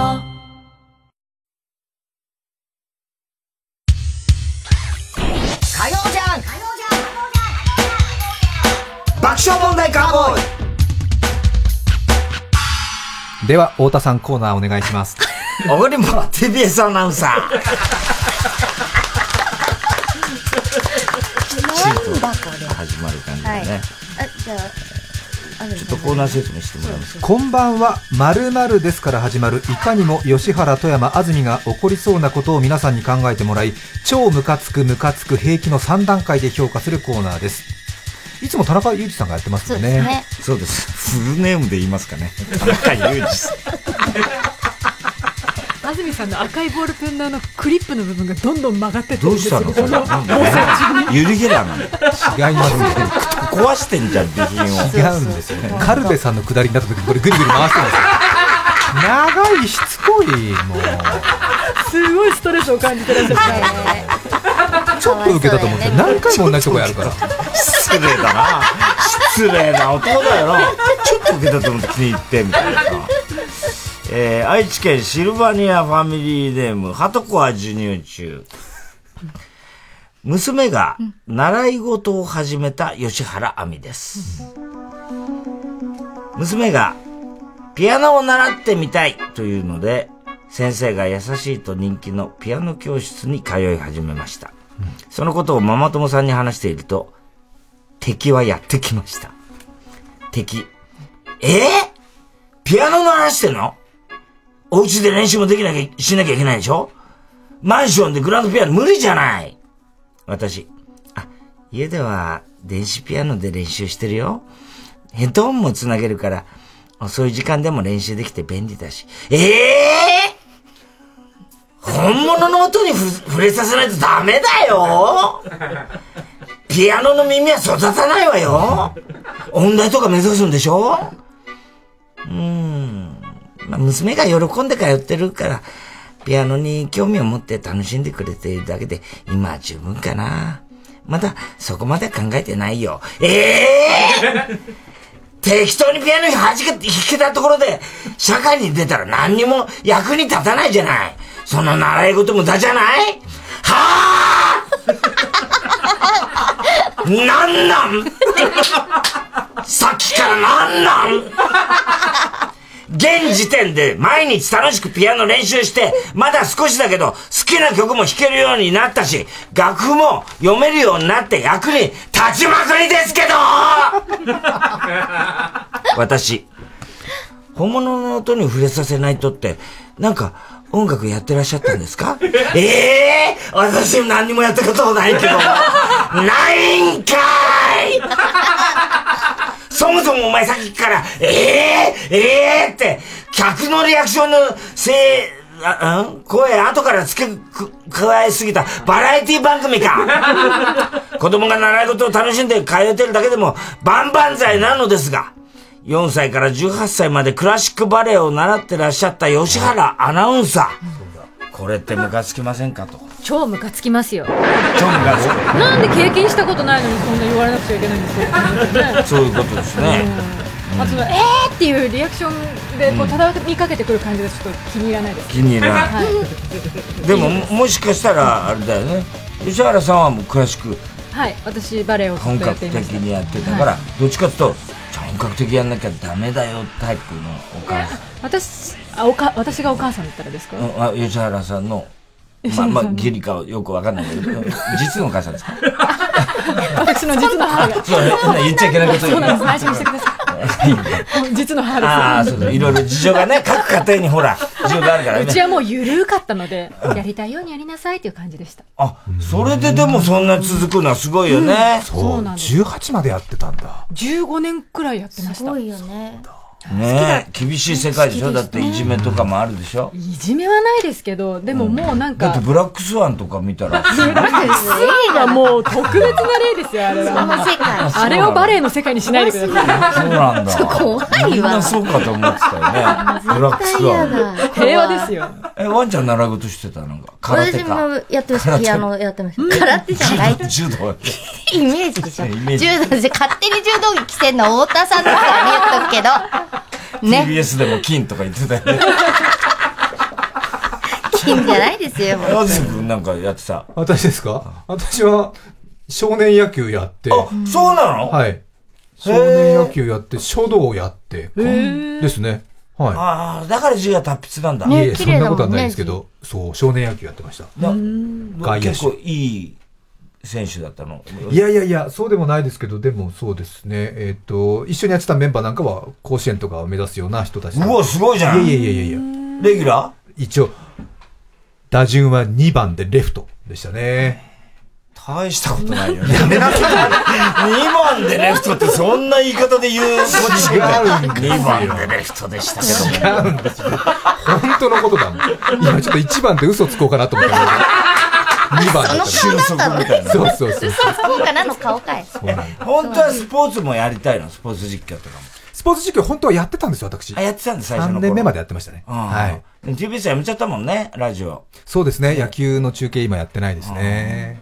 オリンピックはでも、か絶対メインだ、はずだよね。オリンピックの、そうですね、今 TBS のオリンピック放送の、そうですね、番組はやってる。やる予定ですね。はい。実況とかもやるんです実況はね、あれ、決まってるんですよ。ジャパンコンソーシアムって言って、ええあの、なので、NHK と民放のスポーツアナウンサーが何人か出て、一つの共同体作って、で、集計するんですよ。なので、放送がね、TBS でもフジテレビのアナウンサーが中継したありとやか、ったりするよねうんそうなんですよね。ええ日本のテレビ局で一つのライツを作るって感じですね。でもアナウンサーとしては、やっぱりオリンピックの、うん。こう、中継のメインっていうのはちょっとこう。いや、うんそうですね。まあ、もちろん嬉しいですけれども、嬉しいですけど、なんとなくこう、オリンピックとかスポーツ中継をシンプルに見たいみたいな需要もあるはずなんで、そこを私たち局アナが担えるかなっていうようなことはお伝えしています。謙虚な。完璧な答えだね。 何なんですか森さん、森さんに一言。え森さんに一言。森さんにメッセージありますか森さんに何かメッセージ。森元 TBS 首相に森元首相に。森元首相に TBS アナウンサー、安住紳一郎からのメッセージ。はい主張がぶれませんね。ネットニュースになると思います。やめなさい。スポニチアネックスとかが書きがちだからね。すごいよね。 えー、ラジオネーム、私の傘だけありません。太田さん、正社員の皆さん、こんばんは。あこんばんは。こんばんは、富山えりです。私の友達に、すぐにシェアしたがる A ちゃんがいます。いつもその子発信で、これ食べよう私も食べることが好きで喜んで付き合っていました。しかし A ちゃんは、小食で少し食べれば満足。残った分は、あとは全部食べていいよと言われ、捨てるのはもったいないからと完食していました。そんなことが日常茶飯事になったので、いつものように残りを食べている私を、じーっと A ちゃんが見ていたので、んどうしたのと聞くと、なんか太ったと一言。そう、私は A ちゃんの残り物を食べ続けてたら、見事に食べた分だけ体に肉肉布団を蓄えてしまったのです。うん、ちょっとね、という私。A ちゃんは間髪入れずに、食べ過ぎちゃってるんじゃないの よく食べるもんね。私の傘だけありませんわさ。大食いもほどほどにね。いやいやいやいや。これ食べてるのはあんたがもう食べられないって言うから食べてるの。いつ私が漫画に出てくるような食いしん坊キャラみたいなこと言いましたかテレビチャンピオンの大食い王選手権に出て中村雄二に変なあだ名つけられたのか誰がキッズサイズの彦丸だよ私絶対痩せて綺麗になってやる大食いの濡れ衣を着せてくる A ちゃん。富山さん、これってムカつきませんというね。どうですかむかつく。まあでもそんなでもない。それは。正直言って、だってそんなに、毎回毎回一緒に食べてるわけじゃないでしょ。だからそれ別でしょ、理由は。普段から食べ過ぎてるってことだから。その人に言われても。でもほら、回されちゃうんだよ。回されちゃういつも、もういらないからあげるって。ああ、うん食べたかったら食べる し。うん。 そうだ、一応そうだからしょ、ほら、残飯処理みたいなことでさあ、ー食べてあげてるのに、太ったって言われちゃうね。だからさ、そんなうに、んその人とばっかり食べてるわけじゃないじゃん。ああ、そうか。そんな1回2回のチャンスがそうあーそっか太る理由じゃないと。うん、そうそう。だから別に、普段から食べてんの、きっと。 この人は そう。だから、それをやめればいいんじゃないの、そういうふうに食べに行って言われると分かってんだから、いつも、ラッキーと思うじゃないだって。うん。そもうのもらえるんだだかもら、んそねうそう、。美味しかった、美味しいものは。うんうんだから普段、努力しろ。そうだね。あんまりムカつかん。ムカつくいや、むまあ、言い方とかはちょっとやっぱムカつくよ。うん。え、なんでって感じだよね。お前も食べろよと。大体さ、なんかそういう、なんかあれだよね。なんか行為だと思って押し付けてきて、迷惑みたいなことは往々にしてあるもんね。食べる、食べ物は結構こだわり強い方なの。そんなにないですけど、でも、そうですね。食べたいものは食べたいですね。普段社食とか使うんですか社食は12階にあるんですけれど、たまに行きますよ。へー。美味しいですか美味しいですけどね、結構ね、社食もやっぱりね、働いてる人たち来るんで、いろんな人と目があったりして、落ち着かなかったりするんで、うん入り口に背中を向けて食べてますよね。へええ独特だよね、食い、なんかね。そうですね。うんほあの、開けてるので、みんなと目、目が合いますよ、そうだよね。あと、お茶セリフサービスで。今あれだよあの、みんな、方向見てるあの、電車とかバスみたいに、ああ、そうか、それ感染対策でそそう。うみなんだんな前向いてんの。じゃあもう向かい側にいる人とか、もし一人いたらすごいことになるね。で入ったら背中しか見えませんだから。窓の向こうにもし舞台があったらすごいね。みんなこっち見て食べてる。作りますかね。作りますか空中、空中のね。空中舞台。で窓、その時に窓清掃の人とかさ、来たらさ、みんなこっち見てたんですよ、みたいなことになるよね。すっごい想像すが。ごい気まずいよ ね。ラジオネーム、イエロー軍曹。太田さん、いいともの時にもらったストラップをすぐに捨てた人。田中ですかね。阿佐ヶ谷姉妹のことを下げすんで見てる女漫才師二人。誰の ことなんだこんばんは。安住紳一郎です。はい。私の職場に去年新入社員が入ってきました。その中に高卒の19歳の可愛らしい女の子の後輩がいました。見た目は土屋太鳳ちゃんだよね。ああ、土屋太鳳ふうた、ふうただっけたたおちゃん。日本史で立ってるよね、土屋ちゃん。違いますよ。違う。レッサーパンダ。レッサーパンダか。土屋太鳳ちゃんにそっくりで、はい本当に可愛らしいウブな女の子です。その女の子と休憩時間で会った時、私は先輩として、緊張しなくて大丈夫だからね。わからないことがあれば、俺に聞いてくれれば、答えるよと、優しく接しました。すると女の子は、はい先輩、よろしくお願いします。土屋風太ってこんな感じだよね。よろしくお願いします。土屋太鳳ちゃんね。あ、太鳳、太鳳。日本史で立てます。古い例えが。拙い自分ですが、頑張ります。と可愛く言ってくれました。その日からその女の子は私に、先輩、これはどこに持っていけばいいんですかとか、この先輩が苦手なんですけど、どうする接すればいいですかなど、どんどん質問して仕事ができるようになってきたんです。うんとある日、私が夕し夕方に仕事が終わった時に、太タオちゃんにの後輩が私に近寄ってきて、田中先輩、大事な話があるんです。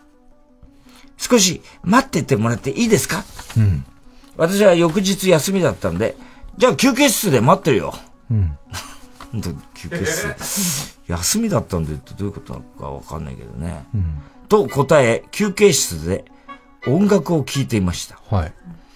しかし30分経とうが、1時間経とうが、うん後輩、つまり、タオちゃんね、はやってきません。あら。時計を見るとなんと2時間も待ちぼうけを食らっており、もう帰ろうかと着替えて玄関に向かおうとしたら、走って後輩がやってきたんです。お待たせしました。すいません。今仕事が終わったんで、実は先輩に話したいことがあります。ここで私はもしかして告白とか、うん。など淡い気分のまま話を聞いていました。すると後輩はこう言いました。実は私、2週間後にこの会社辞めます。あら。私ってゲーゲーム好きじゃないですか。そしたらゲーム好きの彼が最近できて、その彼が沖縄にいるんで、移住することに決めたんです。先輩もいい彼女さんができるように頑張ってくださいね。じゃあ、お疲れ様でした。おーい人を2時間以上待たせて言う言葉なのかよ。まあ、彼氏ができたことは100歩譲って許すよ。でもな、勝手に俺を彼女いない設定で話したのやめろよ。確かに俺は彼女はいないよ。それのどこが悪いんだなかなか奥手で女の子とも面と向かって話すのは今でも緊張してるんだよ。そんなことはそっとしておけ。それと彼が沖縄にいるって言ってたな。詳しく聞いたら彼は31歳のニートなんだろ今すぐ沖縄行くのやめとけ安住さん。2時間も待たされて大きなお世話なことを言う後輩。これってムカつきますよね。超ムカつくですね。こういうことは経験ありますよね。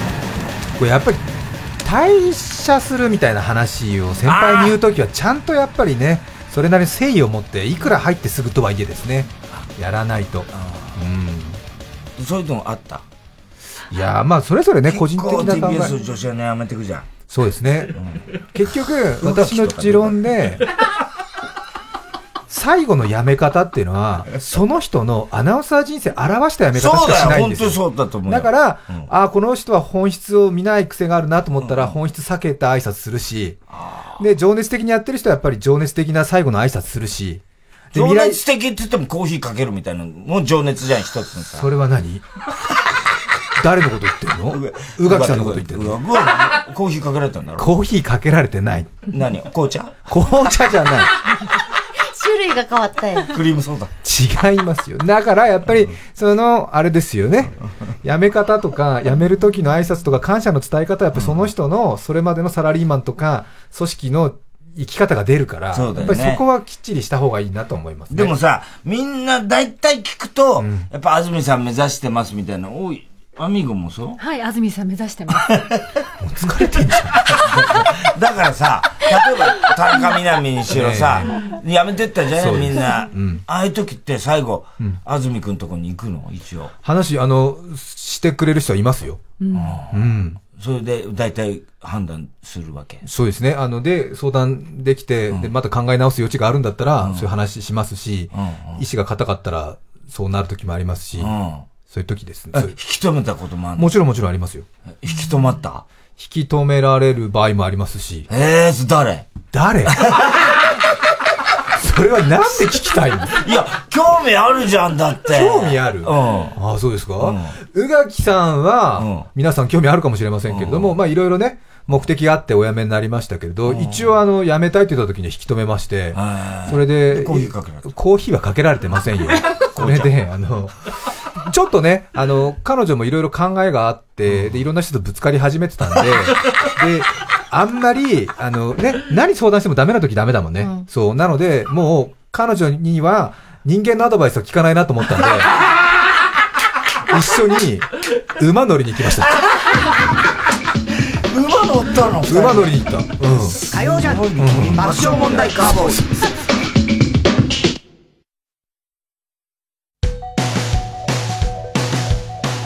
空気階段の水川かたまりです鈴木もぐらです2月の121314の3日間空気階段第4回単独ライブ「アンナ」を開催します会場のチケットはすでに完売していますが最終公演のみ配信を行います配信チケットは2500円チケットピアで発売中ですえー2月14日日曜日開演は午後5時からアーカイブ期間もあるのでリアルタイムで見れない方もぜひご購入ください詳しくは TBS ラジオのホームページで、えーちなみに「アンナ」というタイトルはね、えー水川がプロポーズに成功した時にお祝いでコメントをくれた土屋アンナさんから拝借しましたマジすみませんアンナさん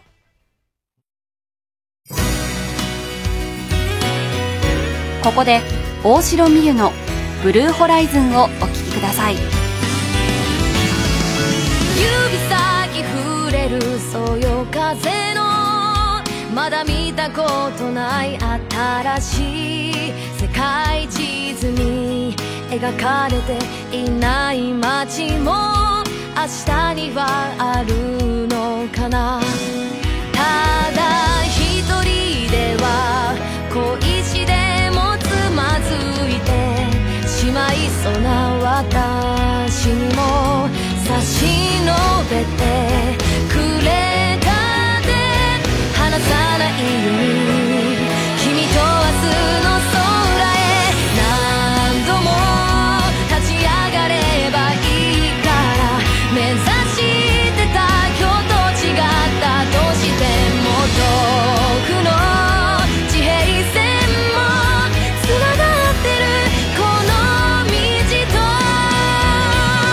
と2000億分の星の中で輝いてるから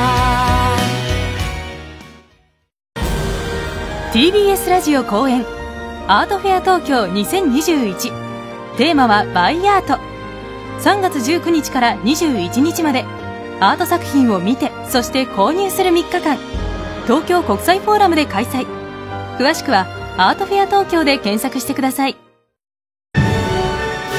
人生で一度は見ておきたいクラシックバレエの真髄がここに大和ハウスプレゼンツ K バレエカンパニー白鳥の湖上演チャイコフスキーと熊川哲也100年を超えて受け継がれる感動の歴史をご体感ください3月24日から28日まで渋谷文化村オーチャードホールにて上演詳しくは K バレエカンパニーの公式ホームページをご覧ください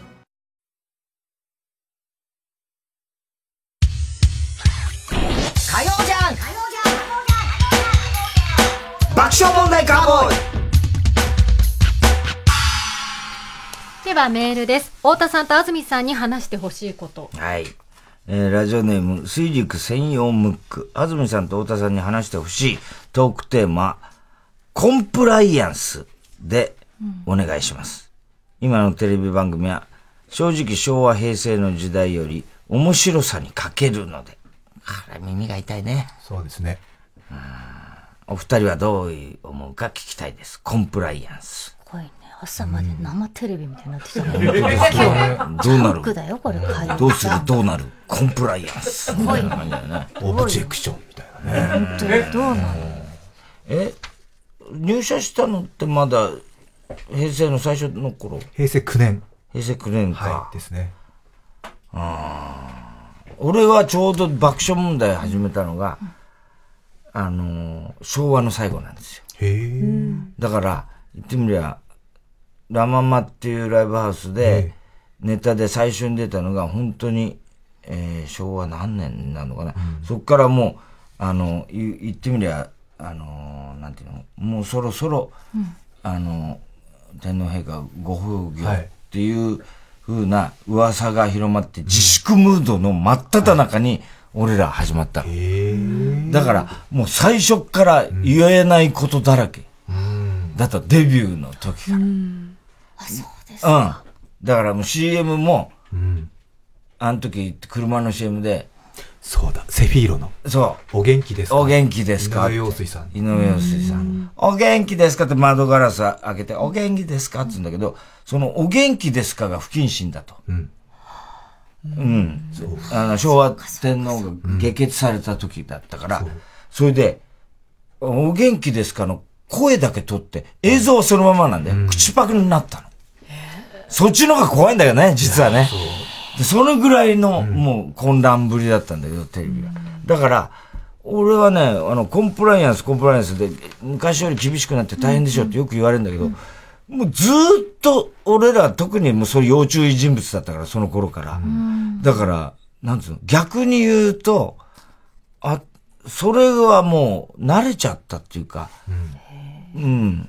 コンプライアンス、あの、爆笑問題は気をつけろっていうのは、その時からずーっとあって、あいつら生放送出すと何言うか分かんないからっていうのも、若手の頃からあって、で、一番笑っちゃったのがね、な、テレビ朝日の深夜番組で、あのーネタをやるんだよ、生放送で。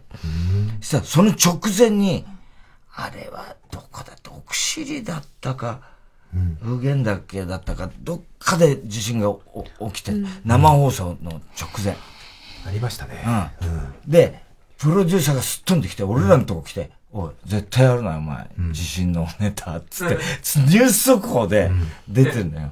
で、そんなのやるわけない、いくらなんでも俺だっうて、んそのぐらいの分別はつきますよ。うん。やらないですよ、つって言ったんだけど、番組が始まったんだけど、その番組のタイトルが、マグニチュード10っていう、お前が気をつけろっていう。本当の話ですか、それ。 本当の話。やるなよ、じゃやるなないよですよね。タイトル出すなよ、みたいな。できましたね、そんなこと。そう。字幕スーパーはね、変えた方がいいね。本ね始まりました、マグネチュードってなんて言ってんですよ。お前で一番。どうそういうやりにくさ感じたりするでも、そんなことないだろう。まあでも確かにテレビ、ラジオ、雑誌、新聞、特に古い方のメディアがやり玉に挙げられることがありますよね。そうだね、テレビ、ラジオね。一方でネットの方がね、みんな面白いからという理無法由地帯で、だもんね無法地帯になってて、そのダブルスタンダードが少し気になるっていうのと、うんやっぱり私たちも炎上を恐れてるから、少し保険をかけ始めてて、それに対してスピード感がなくなってるのはありますよね。でもやっぱりそういう中でマツコ・デラックスさんとか有吉さんみたいな人が、そういうものを超越して出てくるんですよね。私たちアナウンサーも、だから、台風のリポート、お前たちが危ないところに行ってるからっていうことで、エクスキューズ入れて、雨風が強くなってます。皆さん外出しないでください。私は今、市民会館の屋根のあるところからリポートしていますな、みたいなことを言うんだけども、それ言わずともね、うん、っていうところもあるし、あとは野生動物が住宅街に出てきました、みたいなね。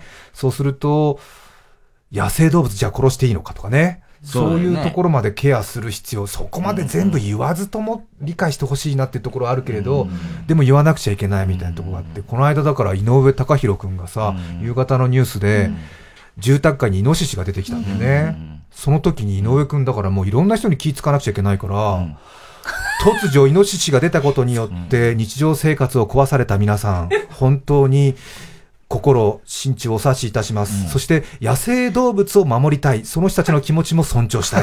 また、イノシシもイノシ シなりに、きちんと。イノシシまでそ学んうで気遣ってイノシシの気持ちまで尊重して、イノシシはイノシシの野生動物としての一生を送ることをお祈りしますみたいなこと言っちゃって、イノシシのことまでコメントしなくちゃならないって。イノシシ聞いてないもんな。いやいや、でも、喜びましたよ、イノシシも。あ、でも、い鬼や滅の刃のあのイノシシの人もいるからね、今 ね。あのファンも気ぃつかなきゃいけないからね。ちょっとそのマシンって言そううんだよねそうそうそう。大変な時代だなと思って。でも、あれ、結構ほら、セブンで、たけしさんだからさ、何言うか分かんないじゃない。そうです。そういう時は、なんか、気をつけてることとかあるたけしさんの言ってること、正論の場合がもちろん多いんですよ。多いよねそう。でも、ただ、その、なんかこう、今言ってはいけない正論みたいなものがあったりとかして、で、そのことについて、突っ込めない自分とか、それで、たけしさんのそのことをきちんと情報として整理できない、安住の技術が足りないっていうようなお叱りも当然あるわけですよ。ああ、そういうのあるんそだう。へで、そこも整理しなくちゃいけないなと思ってるんですけど、ただ今の放送のやり方だと、そこまで言うことが許されてないから、そあーこは戦わなきゃいけないな。許されてないのそれは。そうなんですよ。まあえいろいろあるんですけど。へえ。あ、そうなんだ。そうなんですよね。でもやっぱり言ってほしいもんね、たけしさんにはね。ポコチンとか急に言ってほしいよそうねや。もちろんもちろんそうなんですよ。ねだからね、なんかいいろいろね、私たちも本来ね、伝えるべきこと言わなくていいことみたいなのもあるんだけども、ちょっとしたね、少数意見の方にこう煽られてっていうのもありますね。すごいね、いろいろ考ね。よかったね、いろいろ言えて今日。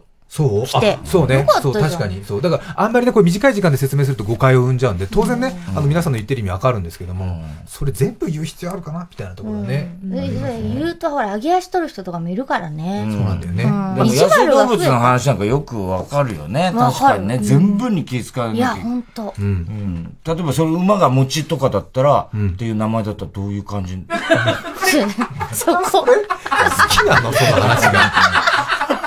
餅っていう馬がいたの珍しいよね、二文字で。餅っていうさ。そうか、街中逃げてきた。街中逃げてきた。ただいま餅が逃げてますみたいな。なかなか捕まらないなんて言って。お正月明けのお正月明けの東京に、なんつって言う言うの、そういうそういうの好きなんですか いやいや、どうすんのかな本当にそういうの好きなんだったら、アナウンサーの飲み会おいでよ。 田中が好きだと思う、多分。ラジオネーム、ホットウォーターウエスト。太田さん、TBS 切っての清楚系アナウンサートリオの皆さん。こんばんは。ありがとうございます。こんばんは。僕が今日話してほしいトークテーマは、若者のテレビ離れについてです。僕はテレビも YouTube もどちらも好きです。YouTube にあってテレビにない若者を引きつけるものって何なんでしょう ?Twitter などの SNS は同時でみんなで見るということを可能にするテレビの方が相性がいい気がすると思うのですが、と。テレビの、若者のテレビ離れ。 すごい番組ですね。幅広いね、今日ね。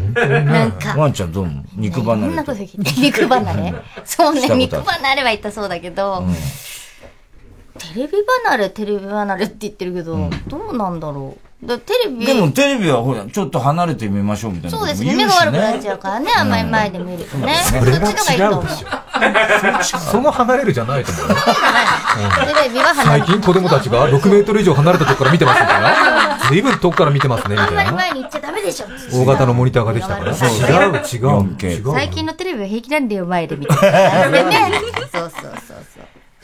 そうかね。でもさ、安住くんなんかき、多分そんな気にしたことないだろうね。だって常にさ、高視聴率男なわけじゃん。それで肩で数切って歩ってるから誰も文句言えないわけじゃん。違いますよ。本当にね、それは深刻な問題で、深刻な問題って言うとちょっと辛いですけど、今もう TBS もテレビをファミリーコアって切ってんですよね。そで日本テレビと TBS テレビがファミリーコアで切って、テレ朝だけが全世代やってるんですよね。それでだから、TBS テレビも随分番組の編成変わってきたし、ゲストも変わってきたし、っていうことで、私が担当したぴったんこカンカンっていう番組も比較的世代が上だったんですけど、もうそれは編成営業的に上の世代を狙う時代じゃないからっていうことで、変えてくれっていうふうに言われたわけ。この間、日曜サンデーにピン子さんが来てブブー怒ってたよ。そう。だから、ピン子さんとかじゃないっていうふうに言われてるんだよね。そう。だからそれは変えるし、あとは当然、私は実はね、小学生の前とか出ると私を知らない小学生がほとんどなんですよ。ああ、そそ れは俺らもそうだもんな。小学生の見てる番組に出てないから。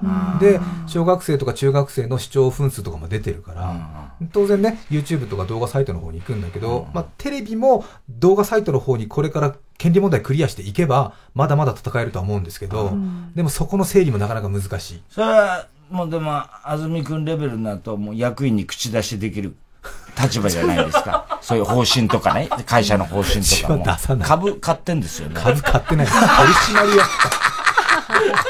とうとう。役。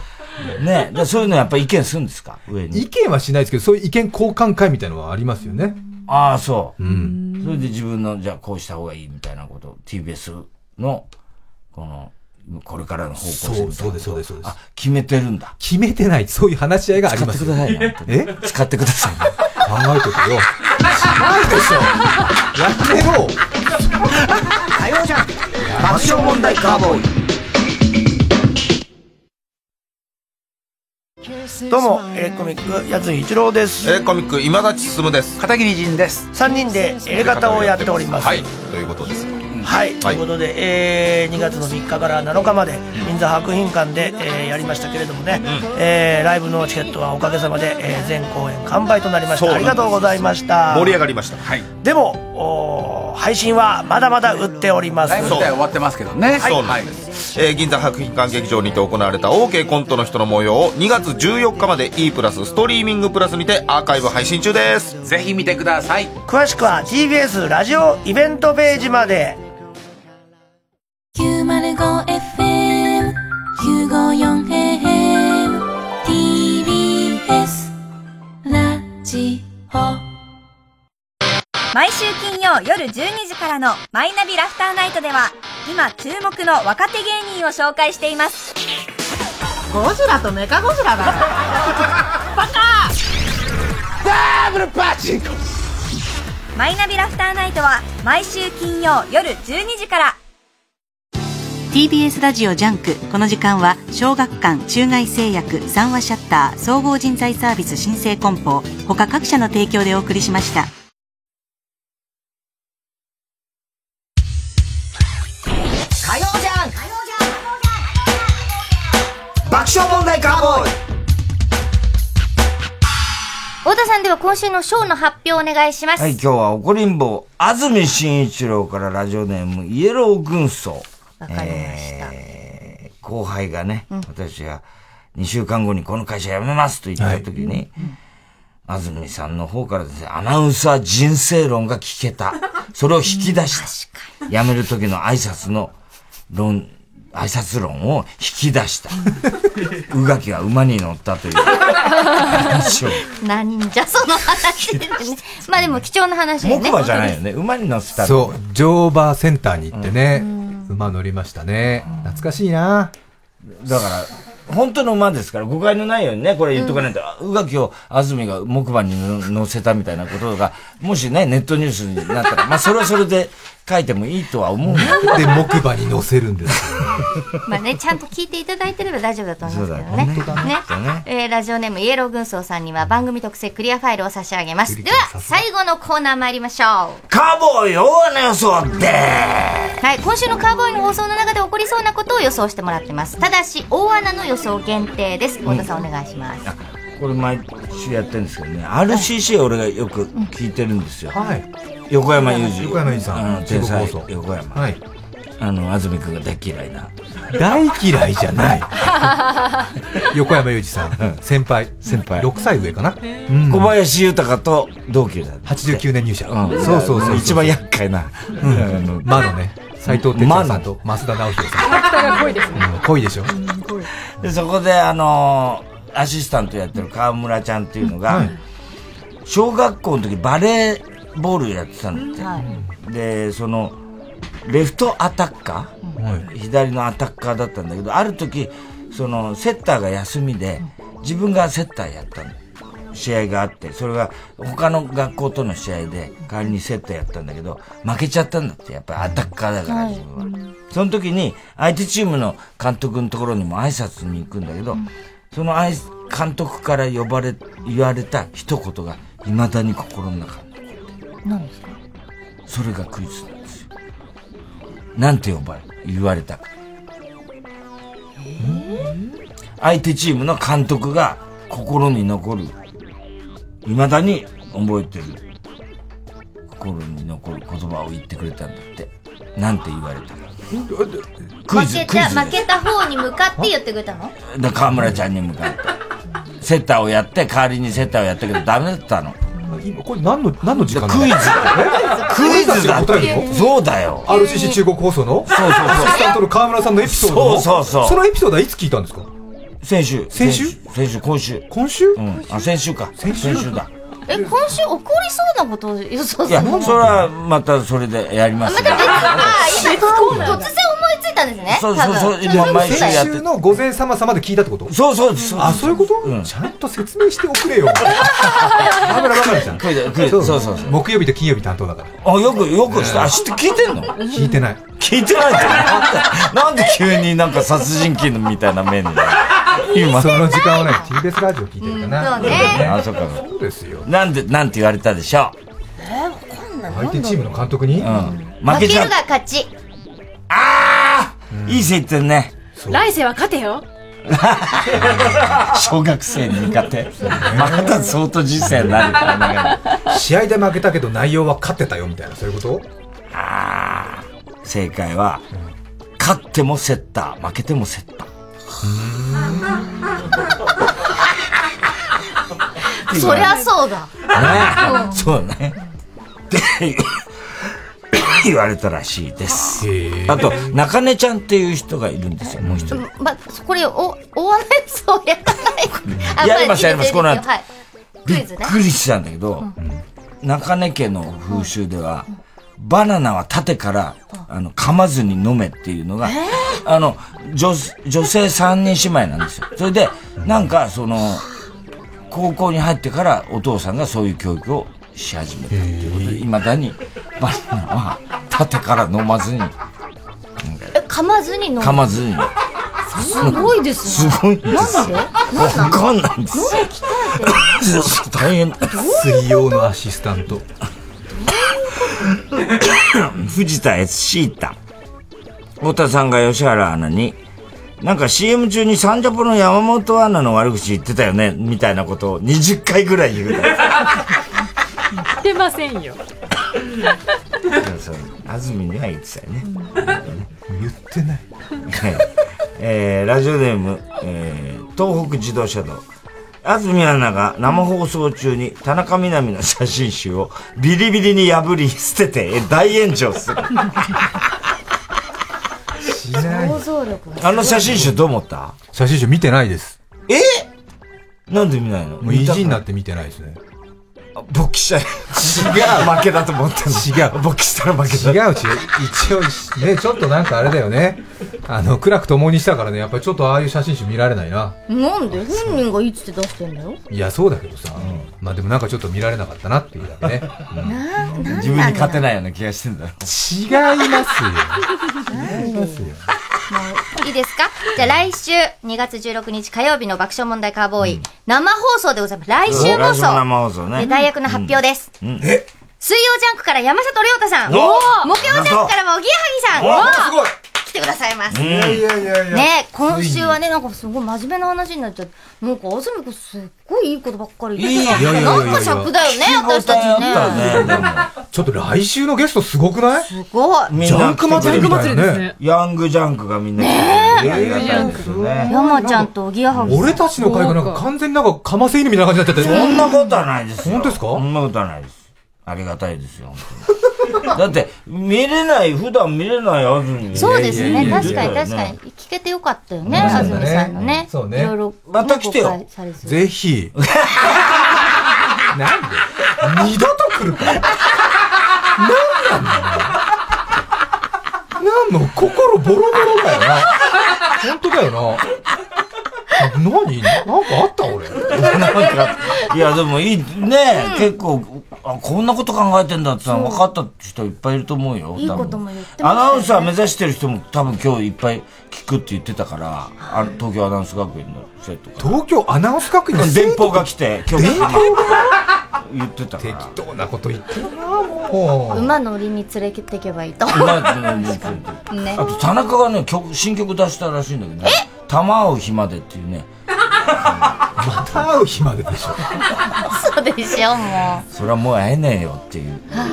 切なうい。んそういうことでうん、そういうことで、ということでえメッセージなどすべての宛先は、郵便番号 107-8066TBS ラジオ火曜ジャンク爆笑問題カーボーイメールアドレスは爆笑アットマーク TBS.CO.JP です太田さん明日は明日は水曜山里ヤングジャック不毛議論の不毛な良太ですちゃんと言ってください。来週よろしくなもそれではアミーゴから一言田中君にメッセージ田中さんお菓子の食べ過ぎはダメですよワンちゃんう、田中さん早く会いたいです。そして最後安住君から一言やっぱりこのポジションは田中さんじゃないと務まらないよね。早く戻ってきてください。みんなという分かわってけるで。今日は女子アナ2人と安住紳一郎さんにおいでていただきました失礼しました。ありがとうございました。おやすみなさい。戯れ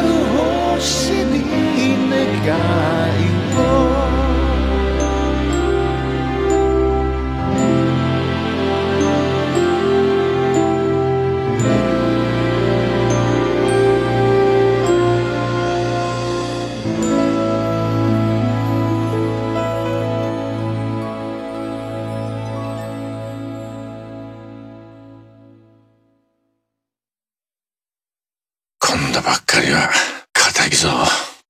人生の大半を刑務所で過ごした元殺人犯の男をモデルに、社会と人間の今をえぐる問題作。映画、素晴らしき世界。主演の三上役に役所広司。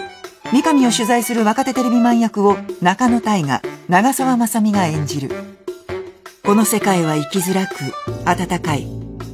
映画、素晴らしき世界。2月11日、全国公開です。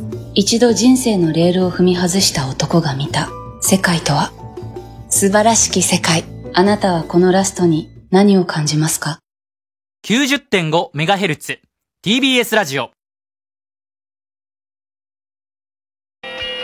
月曜午後9時30分より放送中かまいたちの「ヘイタクシー」番組グッズは絶賛販売中信じてください !3 時です